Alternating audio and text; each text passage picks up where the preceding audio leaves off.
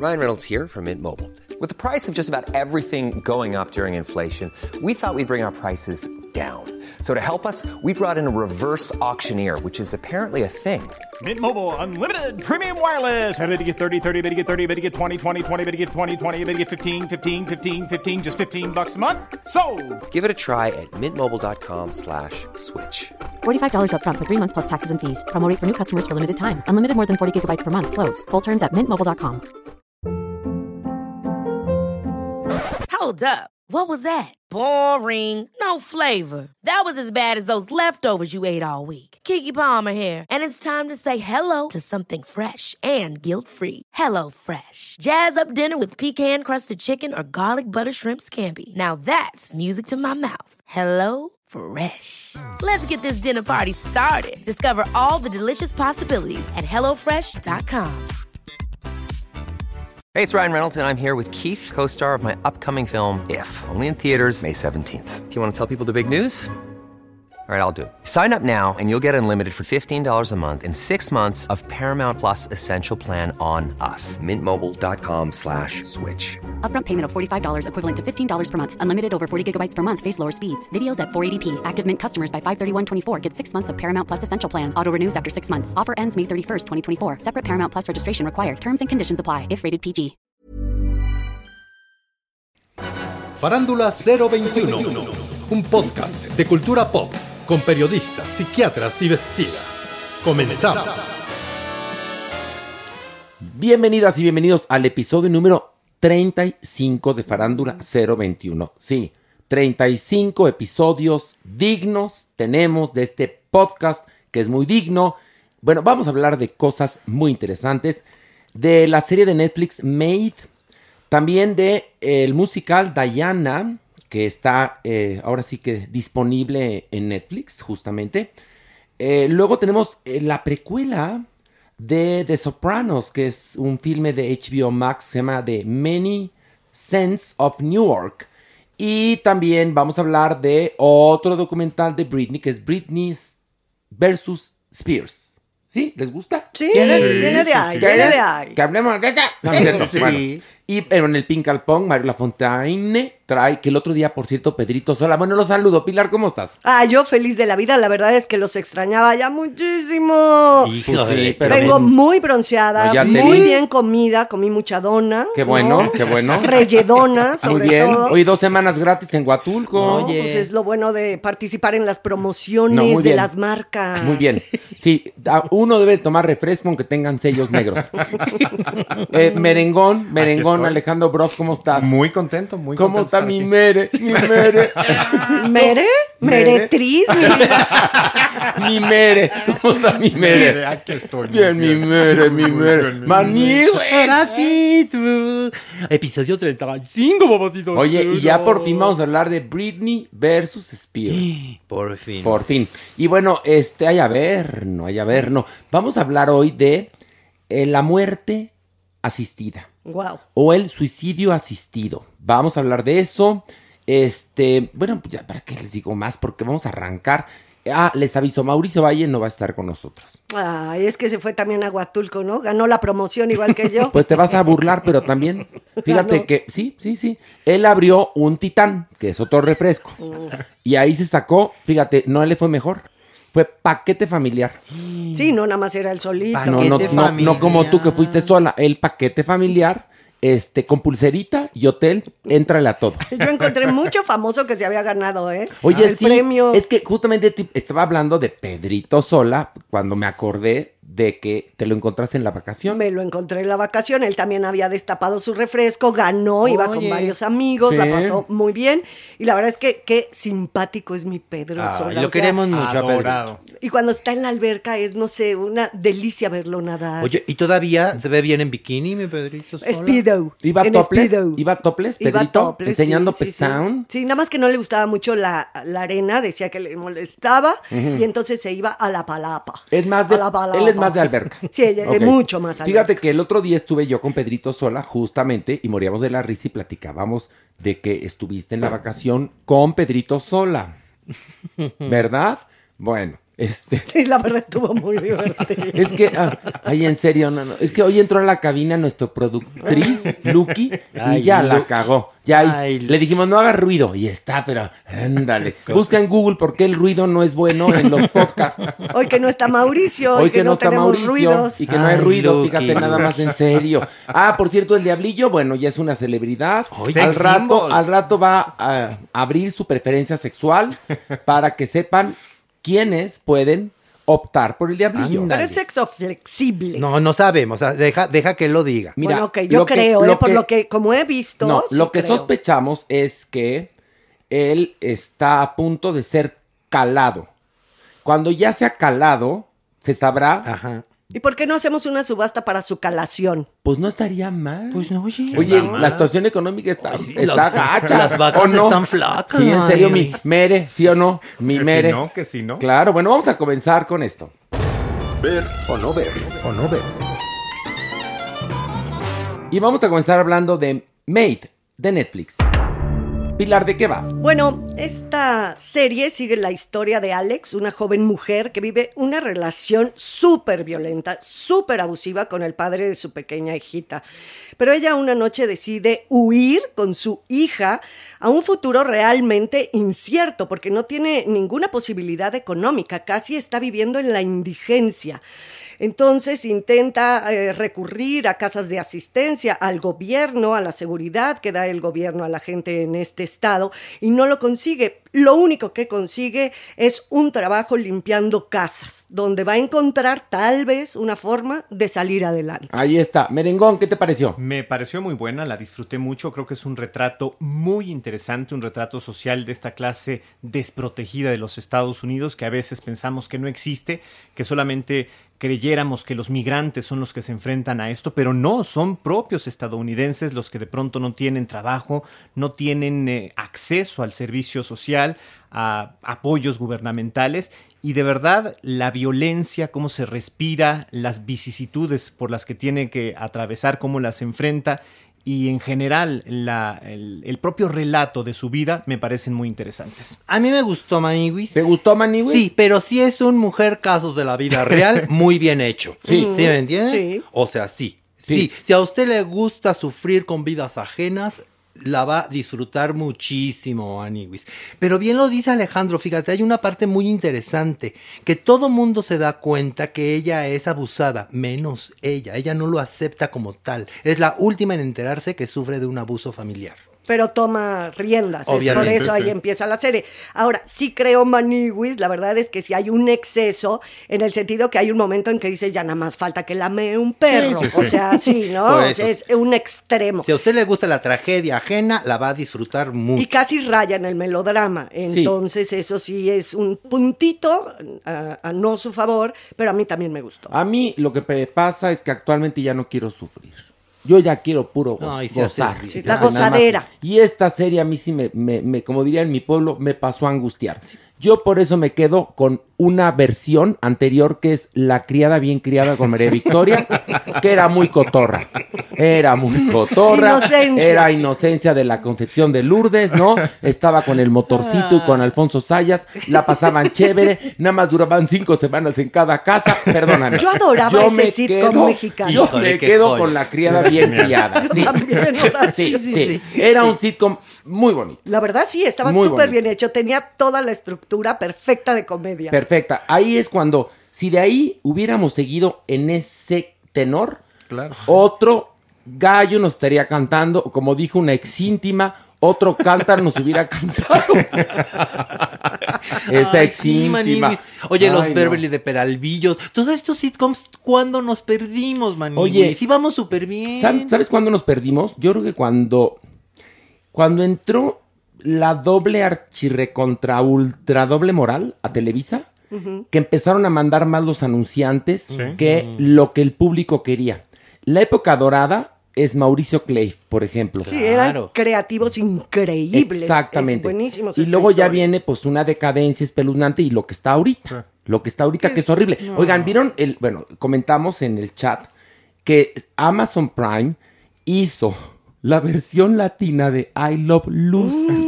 Ay, Dios mío. Me quiero morir. Bueno, les voy a platicar que vi un tráiler. Cuéntanos por piedad. Sí es para morirte. O sea, sí es para morirte. Es decir, les explico por qué.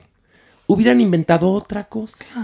Pero I Love Lucy es eh, quizás Piedra el primer, fundamental. el primer sitcom realmente importante y poderoso, hecho por una mujer además, Lucille Ball, que ella hace este sitcom, I Love Lucy, porque verdaderamente amaba apasionadamente a Desi Arnaz, su marido, que era un músico que andaba por todo el mundo tocando y que era muy coqueto. Entonces ella, de alguna manera, para poder verlo frecuentemente, hizo ese sitcom. Y, y es pues todo, es un reflejo de la sociedad estadounidense de ese momento. Y además, en un tono de comedia que tiene mucho que ver con la comedia física, que para eso Lucille Ball era un genio. Y bueno, era una estadounidense casada con un cubano en ese momento. Imagínense esto con... No, no, no, no, no, no, No, puedo, ya, no quiero. No, no quiero, ni no quiero ni digas, pronunciarlo. No, ni lo digas. Porque Pero la versión mexicana vi el tráiler y es un desastre. Oye, Horacio, es de las que Desastre. pertenecen a la... No la vi, no me gustó. Híjole, sí, no, en serio. Pero imagina, sí- eso te pasó con el tráiler, No, no, no Maniwis. tienen idea lo que es la pobreza. Ahí pertenece totalmente al de. No es de reembolsame Amazon, es Amazon te voy a demandar por crímenes de lesa humanidad. Bueno, chicos, Made, ¿ver o no ver? Sí, ver. Pilar, Sí, sí, ver. Maniwis. Sí, sí, ver, Maniwis. Y yo digo sí ver, si quieren sufrir. Vamos ahora a hablar de Diana, de musical de Netflix. Y bueno, pues es, es el- la comedia musical que nos cuenta la vida de Lady Di desde que conoce al príncipe Carlos hasta su muerte. Dura exactamente dos horas. Esta, esta comedia musical, según yo, se iba a estrenar, pero pues nos agarró la pandemia. Entonces la graban de una manera espectacular porque si te sientes dentro del teatro. Es más, tiene hasta contratomas que como espectador será imposible que veas cuando vayas al musical porque el musical se estrena en noviembre en Broadway. Pero bueno, pues no sé si esto sea un negocio, a lo mejor no lo es. No sé si eso vaya a evitar que vaya gente a verlo o más gente ir a verlo. Yo, por ejemplo, yo, yo ahorita, si puedo dar mi opinión rápidamente, nada más digo que yo, si viajo a Nueva York, sí lo vería. Pero bueno, Alejandro, ¿qué te pareció? También viajaré yo. La verdad, eh, no me parece la mejor de las obras, pero me parece un ejercicio perfectamente bien realizado. Tiene muchos aciertos. El vestuario me parece impresionante. Cómo cuenta justamente la evolución de, de Lady Diana a través de él, cómo se empodera como mujer. La música me parece muy bien trabajada, con em, números atractivos, estos memorables. Y en general siento yo que es un buen trabajo. Me queda de ver un poco la selección del casting. Creo que se pudo encontrar actores mucho más adecuados para cada uno de los ¿En papeles. serio? Pues es que favorecieron mucho al príncipe Carlos, a Camila. Les dieron, bueno, mucha más belleza de la que realmente tienen. Y en el caso de Diana, si bien esta mujer es bonita, Diana era preciosa. Entonces queda de ver como, como belleza para resultar además cautivadora, no solamente con la actuación, sino también con el físico. Pues yo ahora sí que la verdad, la verdad no me gustó. Me pareció que es una apuesta plana, que evade los recursos teatrales. Me parece que la cuenta la historia, la biografía de esta mujer total, de una forma totalmente lineal. No creo que esté utilizando tantos recursos que el teatro nos da, nos da a los creativos, a los directores. Con respecto a la actuación, yo siento que ella tiene chamuquito y si algo tenía Lady Diana era un ángel impresionante. Por otro lado, el vestuario parece que lo acaban de sacar de la máquina de coser, está acartonado, está duro, no se siente que está en el cuerpo de ella. El vestido rojo, no me dejarán mentir, parece que está saliendo un tinaco rojo. O sea, tiene muchos detalles, te lo digo a ti, Ale, Sí, sí. porque lo acabas de mencionar, tiene muchos Ay, detalles. bueno, dale un chingadazo. No, ya, también sabes ¿en cuál, serio? ahí te, Con- te concedo con el vestido de David Emanuel, el de la boda, también queda mucho en ese sentido, sí parece. Creo que está Y- bien contada la evolución, Pero de los lineal, diseños. es Estoy muy de acuerdo. lineal. Sí, tienes la- toda la razón. O sea, Tienes yo he razón. hecho, la verdad, varios monólogos sobre vidas de mujeres. Y el chiste también hay de repente una tesis como director, una tesis como dramaturgo. Y aquí yo siento que nada más me están contando como si yo abriera un Wikipedia y fuera fecha por fecha, fecha por fecha, y no me están dando algo filosófico, algo de carne, de vida de lo que esta mujer era. Y entonces a mí me resulta un tanto cuanto frívola. Con respecto a la escenografía, son recursos que hemos visto hasta el cansancio. La dirección, Horacio, es frontal, frontal, frontal. Y las coreografías las siento pasé con posé. También entran de un lado, salen del otro. No, o sea, todo lo que es el trazo de actores y bailarines. La reina Isabel no me convence, pero para nada. A mí en especial, por todos estos recursos que a mí el teatro me puede dar, siento que aquí no los aprovechan. Ok, entonces si tú vas a Nueva York, no la verías. Podemos ir juntos, pero tú te metes, ya como le hacemos, Horacio, tú te metes a una obra, yo me meto a me otra. pare- hemos hecho eso, ¿eh? Y luego nos vemos después para tomar Para café. comer, Este, o para cenar. O copa. Man- Maniguis, o copa, sí. Eh, Maniguis, ¿qué te pareció? A mí me gustó mucho Maniguis. La disfruté muchísimo. Me hizo recordar estos clásicos, estos musicales clásicos. Me hizo, en verdad, muy- recordar mucho Evita, dirigida por Harold Prince. Y sí, tienes razón, Pilar. Sí, una actuación y recursos teatrales, pero sí está recargado, creo, dentro del concepto que con lo que quisieron presentar la vida de Lady Di. A mí me gustó mucho. Y, oye, pues sí, le hicieron un favor a mi Camila. mucho. Y te voy a decir, es el papel de la obra, Sí. ¿eh? para mi Sí. gusto. Sí, sí. El papel de la obra es Camila. Se lo lleva a ella, sí. sí, sí. Lo que pasa es que yo creo que estaba muy difícil encontrar a alguien con cara de Pedro Picapiedra que cantara como mujer para que pudiera ser a Camila. Pero, a ver, a mí, el- les voy a contar una cosa, a mí sí me gustó. Explico por qué. De entrada, eh, me llevó eh, la historia. Tiene unas canciones que sí son dignas de recordarse y de salir cantando cuando abandona la sala de, de teatro. A mí el vestuario sí me gustó. me gustó. Lo recrean todos los, los- cada vestuario emblemático de Lady Sí. lo recrean y por lo menos en mi pantalla se veía de buena calidad. O sea, el vestido de novia de cuando se casa con Carlos, cómo va evolucionando su carácter y va cambiando su vestuario. Me- ella canta divino la que hace Lady Di. Eh, eh, a Carlos sí le ponen un Carlos muy guapo, la verdad. A lo mejor tampoco encontraron a alguien con esa cara, ¿no? No, eso estoy de acuerdo No, contigo. La, la reina sí me parece que le faltó mayor trabajo al personaje porque la ponen hasta como una mujer comprensiva y buena cuando uh, por- ah, tiene algunas cosas que son cobardes. Como para Sí, no sí, sí. pisar callos. ¿no? Exactamente. Sí. Tienen Eso sí. cosas que son cobardes, es decir, no muestran a la reina todo lo perversa que puede ser.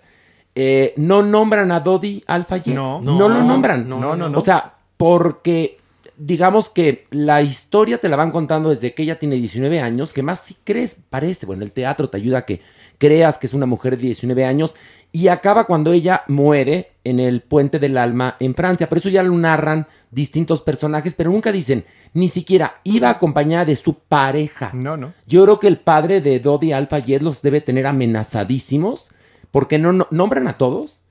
Ahora, este, faltan personajes interesantes como Sarah Ferguson, ¿Cierto? porque la, la Sara que aparece es la hermana de ella, ¿no? Exacto. sí, no la que la aparece acompaña. Sarah Ferguson, que fue muy importante en todo esto. En esta Eh, fuerza liberadora. No, otros amantes que también se, se comenta que tuvo. Sí, quizás es un poco frívola. Tiene momentos donde dices, aquí ya llegaron a una profundidad, ¿no? Con, con la historia de esta mujer, porque tiene una historia muy digna de ser contada, ¿no? Y hay partes que son muy frívolas, que eso pasa mucho con cierto teatro musical, ahí tienes toda la razón. Pero a mí me encantó, véala, miren, si a usted le pareció conmovedora, Mentiras el musical, o fue a ver Ghost aquí al Teatro San Rafael, vea, vea este musical de Diana, porque sí se va, se le van a caer las nalgas. Porque si no ha visto, porque este sí es buen teatro. No, O sea, es teatro de primera. Estamos criticando, haciendo Sí. una crítica O sea, sesuda, sí, ¿no? Sobre, lo que vimos. Sobre un espectáculo de primera categoría, señores. Indudablemente. Ok, ver o no ver. Ver. Alejandro, ver. Pilar. No, no ver. Maniwis. Clararira que ver. Y yo también digo, Clararira que ver. Y sí me recordó un poco Evita. Nada más que Evita Sí. es Evita es mucho mejor. ¿eh? Es Sí, mucho sí, mejor. Evita es una. Porque hay una, tesis sobre sí. esa mujer, Cierto. sobre ese personaje. Y aquí era Lady Di es buena, tan buena, tan buena. No hay un, no hay contrastes en, en- en ese personaje que era un personaje de contrastes.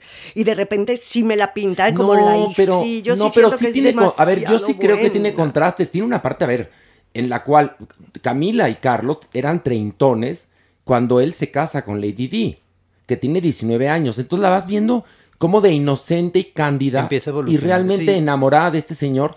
Empieza a evolucionar y, y empieza a sacar lo mejor de ella misma. Tiene un número padrísimo que es como, que es muy de Vita. Cuando es- saca el libro este Andrew Morton, donde ella le, le está dictando el libro, Sí, sí. Eh, ella la sientan en un trono de libros. Eso en Evita la sentaban en un trono de, de billetes, Así por ejemplo. Pero bueno, ya quedamos que todos casi queremos que esta, Menos Pilar. que esta, este, que esta comedia musical la vean, menos Pilar. O sea Pero que- bueno, igual si vamos a Nueva York, sí la vemos. Y bueno, vamos a hablar ahora de una propuesta de HBO Max, se llama The Many Saints of Newark. Y esta es la precuela, señores, lo más fácil, la precuela de Los Sopranos. Conocemos la juventud de Tony Soprano. No les digo más. ¿Qué les pareció, Alejandro? Me gustó, creo que pues es una serie que tiene su material eh, apéndice perfectamente bien logrado. Para precuela. Exactamente, una película que se disfruta de principio a fin, un retrato de la cultura italiana en, en los Estados Unidos, pues perfectamente bien retratada. No, y bueno, igual, y perdón que te interrumpa, pero el caldo de cultivo para Sí. que este personaje, que es un rey de la cultura pop, este, pues surja, Sí, ¿no? florezca, y haya sido tan impactante en la serie Los Sopranos. Perdón, Alejandro. Me parece de verdad eh, muy bien logrado este retrato de la época, insisto, de la cultura y de cada uno de los elementos que está perfectamente bien cuidado. A mí me gustó también, la verdad.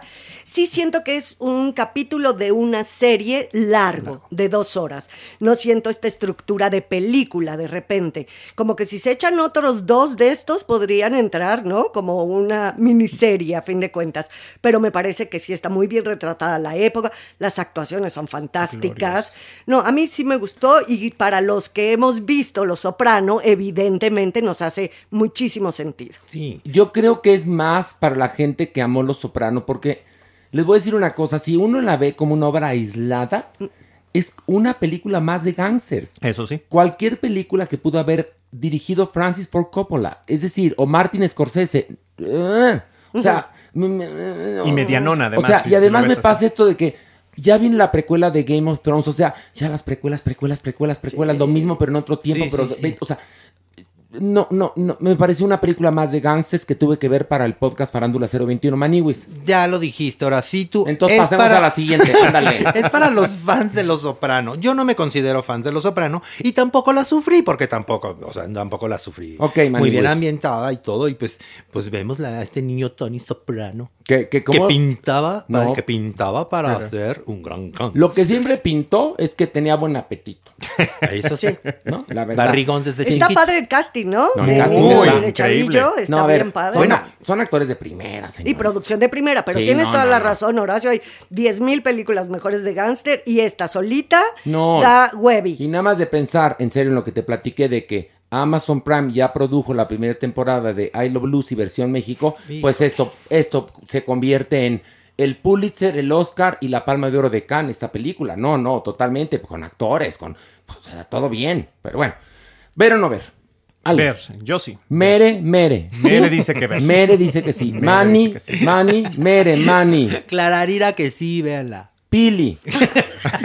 ¿Cómo odias? El Pili lo odias, sí. Sí, ya sé que lo odias. Y Mario Lafontaine va para chingar. Hola, Pilu. Nadie le dice Pilu, nada más Mario. Nada más Mario me dice Pilu. Pero por payaso. Y luego, cuando sí, no tú. estás, di- dice hija de la chingada. Y luego un día le dije, ¿por qué dices pillow? Para no decirle pillow man, porque da miedo. Ay, Sí, así me dijo. Mario. No es para no, amarrar no, nada. Ahorita que entre vas a No ver lo que vamos a verdaderamente a... Uf, no, no, no puede, no puedes expresarse así de Pilu. Ya viste. de Pilu, man. de Pilu, ¿A ti te gustó? Sí, tú. No. No, a mí, a mí la verdad es un ver, pero pues como mediangóngoro. Sí. Entonces, yo digo no. Tú dices no, dice o no, defínete. no, no. Y Mere dijo que, que sí. sí. Y Mani, Mani, sí, sí, sí. ok. Y ahora vamos a hablar del documental de Britney, Britney versus Spears. Pues otro documental más de la Britney. Que además, fíjense que, sí, pues ya ni lo vean, porque ya, ya está libre, ya. Sí, ¿no? Pero además ya es uno de varios que nos cuenta un poco lo mismo. No sé, a ver, Pilar, tú descubriste algo nuevo que yo no, No. conociera o tú no conocieras, ¿verdad no, que no, no? la verdad no descubrí ninguna información nueva. Lo único que hizo en mi cerebro, porque ha estado en la mesa, mi, la Britney, ¿no? En estos últimos tiempos, más que hace, hace rato, hace unos años, ha pues estado, sí. pero súper presente, me hizo ordenar un poquito los eventos de su bio, de su, de su vida, ¿no? Ya. Pero no me dio ninguna información nueva. Está bien hecho, evidentemente, tiene buen material.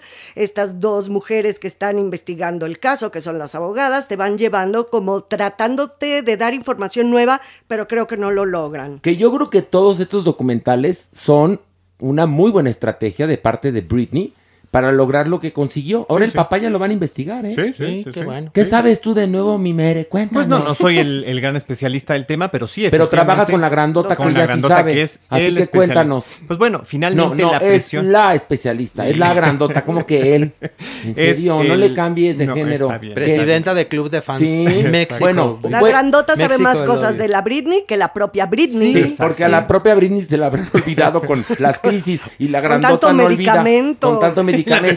y la grandota, pues está grandota porque tiene mucho cerebro. Oye, pero este, pero creo, además hay algo, los fans sí tuvieron mucho que ver, ¿eh? Muy, no, bueno. es un documental hecho por fans, la verdad, Maniguis. Exactamente, La verdad, muy bien, muy bien, Mani, Es muy un bien. documental hecho por fans, Sí. Maniguis. Y sí, no nos cuenta nada nuevo No. de la Santa Britney Spears, víctima y mártir. No, pobre mujer, porque tú imagínate, a ver, piénsale, piénsale tú, mani, mani, ra, ra, ra. Que tú de niño te hubieran andado explotando ahí en chiquilladas. Ay, no. Bueno, ahorita estarías traumado y, traumado y pobre, porque pagaban de la chingada. Y, ne- y negando la amistad de Ginny Y Hoffman. negando la Como amistad de Ginny Ginny Hoffman, Hoffman. me la ganaste. Como mi Ginny Hoffman. Pero estas eh, superestrellas infantiles que ganan millones y que los papás pues les administran el dinero y que después este pues quieren vivir porque van madurando y van se convierten en adolescentes y el papá decide no mijita y te controlo pero entonces ella se sale del redil sin ningún tipo de instrucción este con una gran sensibilidad porque pues, es un artista muy Súper sensible artista, ¿eh? súper artista. Y, y- y le pasa todo esto, sí es verdaderamente. A mí me recuerda mucho la trama de Frances, esa película que hizo Jessica Lang sobre esta actriz eh, de Hollywood que no pudo con el Star System y acaba loca. Wow. Y le acaban haciendo una lobotomía. Es fuertísima, pero es, es Hollywood el que la mata a esa actriz. Este, y es un poco lo mismo, ¿no? Como la sociedad, como el papá, como el mundo del espectáculo se la jodieron. La corrupción de, la entre corrupción, ellos mismos, la entre sus misoginia, managers, todo eso, sí, la explotación. Y sí te da cosita, porque la ves que es súper talentosa. O sea, Sí, la sí, sí. chava, qué manera de cantar, de bailar, un ángel, una sonrisa que del millón de dólares, y que ganaba de repente 50, 60, 70 millones de dólares por presentación en una gira, 500 millones, y cómo se los jineteaba a todo mundo. Sí, sí. ¿Y ya viste que sacaron la lista de gastos del papá? Claro, ella sí. ella lo financiaba, bueno. pero le financiaba tú unos lujazos al papá, ¿eh? todo, El todo. papá se, se servía, pues ya ves que en arca abierta el justo peca, hijo. No solamente las ganancias, sino también un propio sueldo y propios recursos para supuestamente seguir esta, esta parte de la, de la tutoría. Y usted se preguntará cómo, a a lo mejor algún fan, ¿no? Se estarán preguntando cómo se, se logra esto. Bueno, pues se llama juicio de interdicción. Entonces, los comportamientos erráticos de la Britney, ¿no? Hicieron que en su momento el papá tomara el control de la carrera y tomara el control de su vida porque estaba declarada como interdicta. Eh, esto ocurre también en México. Si una persona no es capaz porque tiene problemas este, o- mentales, Ajá, alguna discapacidad, eh, entonces se le nombra a alguien un tutor, pero bueno, eh, este caso, digamos, es muy común, pero no entre superestrellas archirrecontra ultramillonarias, Exacto. como es el caso de Britney. Hay un punto ahí muy interesante, el abogado este que es especialista en, en casos de interdicción que dice, yo he conocido, yo he tratado muchísimas personas que están bajo tutela, pero ninguna que estaba trabajando y mucho Eso menos generando esta cantidad de, De recursos dinero. económicos. Porque la ves chameando, ahora sí que en las giras, ensayando, montando ella las coreografías, todo esto, y dices, ¿y cómo dijeron que estaba tan mala de su cerebro? No, Alguien que está muy mal emocionalmente, No pueden. no puede ni siquiera moverse, Horacio. Bueno, pero es que acuérdate que era el asunto de que yo te dejo trabajar, que tú levantes la pierna, que tú cantes, que tú triunfes y yo me encargo de todo lo demás. Sí, sí. Y gran parte todavía de la, de- digamos, bueno, no, la segunda etapa de la carrera de Britney, si podríamos decir que cuando ella tiene ese, ese, ese, ¿cómo se podría decir? Ese episodio, ¿no? Como de esquizofrenia. sí. Ajá. Después ella continúa trabajando, pero muchísimo, y tiene muchos éxitos, y es el papá el que está a cargo de la carrera. Y claro, pues la tenía haciendo lo que a la niña le gustaba, pero la estaba robando y la estaba manipulando, y le robó el alma. Sí. Sí, se Lo ve que es terrible. destrozada esa Sí. mujer, de verdad. Bueno, vamos a ver o no ver. Alejandro, No ver. ¿No? ¿Mere? No, no, no, no, Bueno, no. Pilar. Pilu, Pilu. Pilu, Pilu, Pilu Man. Hijos de su madre. Pues es la Mario, la Ver, Mari, la. Marion, la Marion. La Mario. La Marion. Hijos ¿Qué, qué, qué, qué, qué? Ver palomeramente si es que te harás ganas de redondear el chisme del momento. Ay, muy bien. Pero ya ni te da el momento. Si necesita poner un texto en la pantalla, escrito, ni siquiera narrado, para actualizarlo, ya verdaderamente queda totalmente fuera de contexto. Pero no, dime, no quedó fuera de contexto este documental cuando Britney publicó esa foto Sí. de ella desnuda con las Híjole, florecitas. bueno, Sí, pues sí. Bueno, todavía Ya. quisieron actualizarla de antes, cuando el, el papá dice que ya es momento y que sí, efectivamente. Pero ya también Pero late. pues ya No. late. Sí. Ya eso le- se lo pusieron en textito al final, pero no, ahora pero decía como para conocer si no estás tan informado como los eventos. Pero ¿no? nosotros que somos ínchimos y adoramos De a la la grandota, no, a la grandota, sea, no necesitamos ya ver ningún documental. La grandota, Nosotros, es más, Horacio. la grandota sabe hasta lo que le va a pasar a Britney. No, Sí, pero fíjate. obviamente la grandota lo vio y lo va a volver a ver. Pero es que hay varios, es- ¿eh? Está haciendo tardecitas de té para Sí. ver el ¿Y especial. qué comen? ¿Y qué Explicarlo, comen? Explicarlo. Su, Postre. su té, su té de menta Ajá. Y su flan napolitano. Le gusta el flan napolitano a, a nuestra grandota querida, que preciosa. caramelo, así ya saben. Sí, sí, sí, sí. Y luego, si no amacolló bien, una dona. Una dona. Una dona. Ya, porque siempre queda el, el, el huequito. El huequito para la dona Ay, rellena. no hablen de donas. Comí muchísimas donas Pero- para poder quedarme Ay, una semana y- más, te- chicos. a ver, te quedaste una semana más y la pasaste chévere. Ahora, Pilar, a ver, no siempre que vas de viaje tienes que traer regalitos. Traerle a la supermana la lámpara del cuarto. Pues sí. Ay, tus toallas están preciosas. Yo sí conozco el caso, no voy a decir nombres, de que No, una vez nos dilos, corretearon en una dilos. carretera No. porque una compañera se agarró y se, se llevó las toallas del hotel y hablaron por así a- a- al celular, ¿no? Estoy hablando de hilo tempore atrás, ¿no? Y si hablaron a un celular que todavía no estaban muy de moda los celulares, de podrían por favor decirle a fulanita de tal que si devuelve las toallas Qué que se. Nada más vamos a darles una No, pista. no, no, Yo- una Horacio, pequeña no, pista. no, te- tú, tú siempre, no. No, pero es una, malito. te juro que es una pequeña pista, confía en mí. La obra se llamaba Los monólogos de la vagina. No digo Ay, más. no, pues pasado medio. Ah, estuvo increíble Medio porque mujeres pasaron ahí. 95 Por eso, mujeres. por ¿no? No eso, va a pues saber tú. nunca. Y ahorita, ¿quién fue? Luz María Aguilar. No es cierto, no es cierto. Angélica Vale. Anabel Ochoa, que en paz descanse, ¿no? No, esa sí no fue Ay, mi Anabel Ochoa. Ay, cómo la quise mi Anabel Ochoa. Pero bueno, este, vamos a, a- vamos a una pausa y regresando vamos a confrontar a Mario Lafontaine del apodo de Pillow Man que te puso. Hipócrita, ¿no? La verdad. Sí, vamos aquí a confrontar, ¿no? Mere, Mere, Sí, ¿qué opinas tú? de acuerdo, Viene de sí, trenzas, ¿eh? sí. ¿No lo vieron? No. Mario, ya trae ¿Ya? un pelazo. Ya, le sale las trenzas. No, no, no, le sale una trenza, pero gorda, gorda, gorda. Mira, de esas trenzas que hasta vale un milagro de la, de la Virgen. Te lo juro. Sí, sí, sí. Te la cortas, virgencita, si me saco la lotería y te, te ofrezco mi Le trenza. dije, ay, Mario, vienes de trenza. Y me iba a hacer una francesa, pero no me dio tiempo, me dijo. Sí, pero sí le ha crecido mucho el pelo. Sí. No, no, no, muchísimo. Ya se quiere hacer rayos. No, mejor que. Que se quiere hacer ¿cómo unas viene hoy? luces. Hoy, cómo viene mi Jeremy, no Fíjate lo vi. que no me impactó tanto que no me acuerdo, porque cuando me impacta, te digo, hoy No, vine de bueno. caja de, de refrigerador, De ¿no? mañanita, O de- vine de mañanito, viene de fichuno. Discreto, hoy viene, hoy viene, discreto. viene discreto. Este, y vamos a hablar con Jeremy de, de este suicidio asistido o esta muerte asistida, o como le quieran decir. Eh, bueno, vamos a una pausa y regresamos con mucho más aquí en Parándula 021. Hi, I'm Daniel, founder of Pretty Litter. Cats and cat owners deserve better than any old fashioned litter. That's why I teamed up with scientists and veterinarians to create Pretty Litter. Its innovative crystal formula has superior odor control and weighs up to 80% less than clay litter. Pretty Litter even monitors health by changing colors to help detect early signs of potential illness. It's the world's smartest kitty litter. Go to prettylitter.com and use code ACAST for 20% off your first order and a free cat toy. Terms and conditions apply. See site for details. There's never been a faster or easier way to start your weight loss journey than with PlushCare. PlushCare accepts most insurance plans and gives you online access to board-certified physicians who can prescribe FDA-approved weight loss medications like Wigovi and Zepbound for those who qualify. Take charge of your health and speak with a board-certified physician about a weight loss plan that's right for you.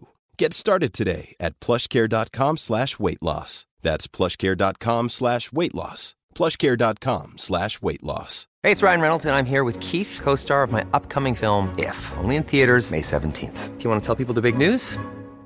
All right, I'll do it. Sign up now and you'll get unlimited for $15 a month in six months of Paramount Plus Essential Plan on us. Mintmobile.com slash switch. Upfront payment of $45 equivalent to $15 per month. Unlimited over 40 gigabytes per month. Face lower speeds. Videos at 480p. Active Mint customers by 531.24 get six months of Paramount Plus Essential Plan. Auto renews after six months. Offer ends May 31st, 2024. Separate Paramount Plus registration required. Terms and conditions apply if rated PG.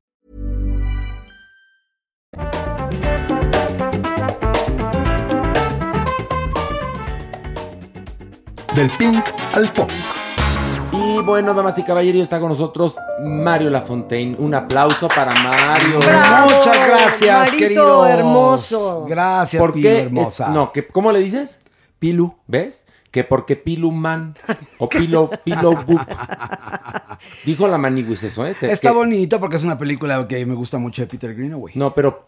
No, pil- sí, Pillow Book sí, pero Pillow Man es una cosa horrible. Sí, es de mello. Es de mello, Magis, porque le dices así a Pilar, hasta se ofendió y lloró ahorita. Pero ¿sabes por qué usa la U? Por Porque mí. Horacio Claro, estableció en exactamente. todo Pero su mundo. hay- Esa U tú la estableciste Sí, y con mis mucha primos gente te niño, conoce. sí. de- ahora sí, tú. No, yo sé, pero, pero a veces no aplica. ¿Te Como en acuerdas? Pilu, en Pilu no aplica, ¿no? ¿Te acuerdas cuando decíamos que tomábamos? Ahora ya no. Antes decíamos una coquí, tú. Una coquitu, claro.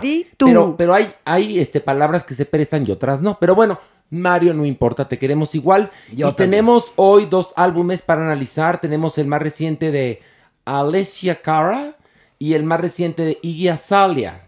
¿Cuál, Mario? La Fontaine, que el otro día Pedrito dijo que qué bonito apellido tienes, ¿verdad? Que estamos con Pedrito Sola, quien queremos mucho. Como de alcurnia. La Fontaine. Y que te mandaba muchos saludos. Se le había pasado muy bien contigo cuando se encontraron en la No, si ya se lo dijimos al principio del programa. Ah, bueno, es que yo no estaba. No importa, Magis, tú puedes repetir lo que tú quieras. Gracias, Oye. Magis, ¿cuál quieres escuchar primero? Vámonos ¿Alessia con- Cara Ajá. o Iggy Azalea? Vámonos con Alicia Cara. Vamos con Alessia Cara y esto es In the Meantime.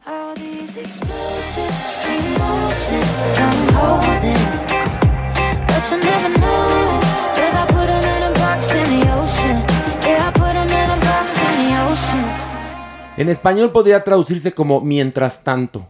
Me gusta esa palabra, mientras tanto. ¿Qué te pareció este disco de Alessia Cara? Bueno, pues me gusta mucho, este es su tercer álbum, esta cantautora canadiense, debutó en el 2015, ahora sí tú, y es RB alternativo con pop e indie pop, hay influencias musicales que van, hay algún par de canciones que suenan totalmente a Amy Winehouse, a Pink, eh, se pasa por Lauryn Hill, aquella que fue muy famosa haciendo hip hop, y a los Black Eyed Peas definitivamente también tiene influencia de Fergie. Ok.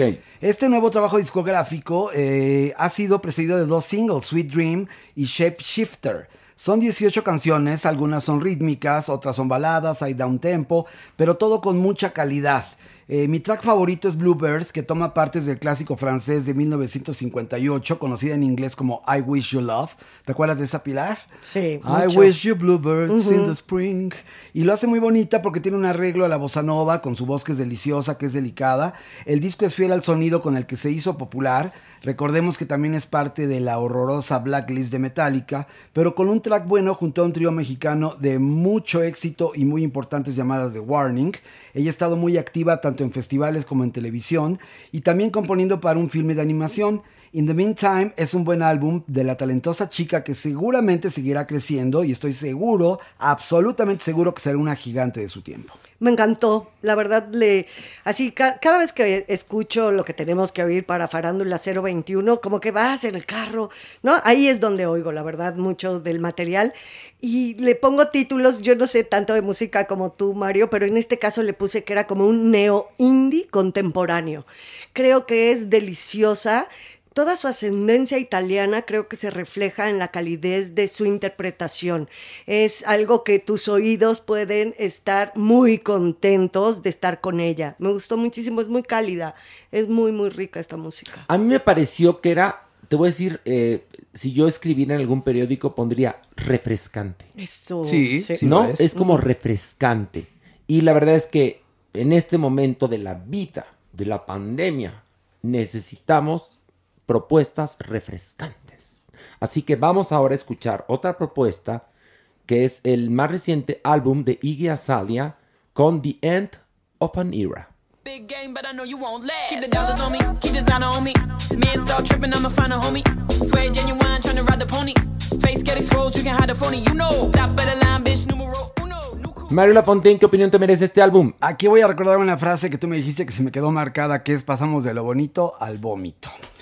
Este, esta rapera, compositora y modelo australiana presenta su tercer álbum inspirado en el fin de sus primeros 20 años de vida. Hace una cápsula musical de aquellos años, ahora que tiene 31. El disco ha sido bien recibido por la crítica, ha sido aplaudido por los medios. Ha lanzado tres sencillos, Sip It, Brasil y I Am the Club. En total son 14 tracks que son muy pesados, que de verdad solamente los verdaderos fans de este hip hop tan transgresor pueden este, soportarlos. Tiene toque synth, eh, tiene algo de house del futuro, tiene mucho de funky, pero imagínate, la edición de lujo tiene 17 canciones.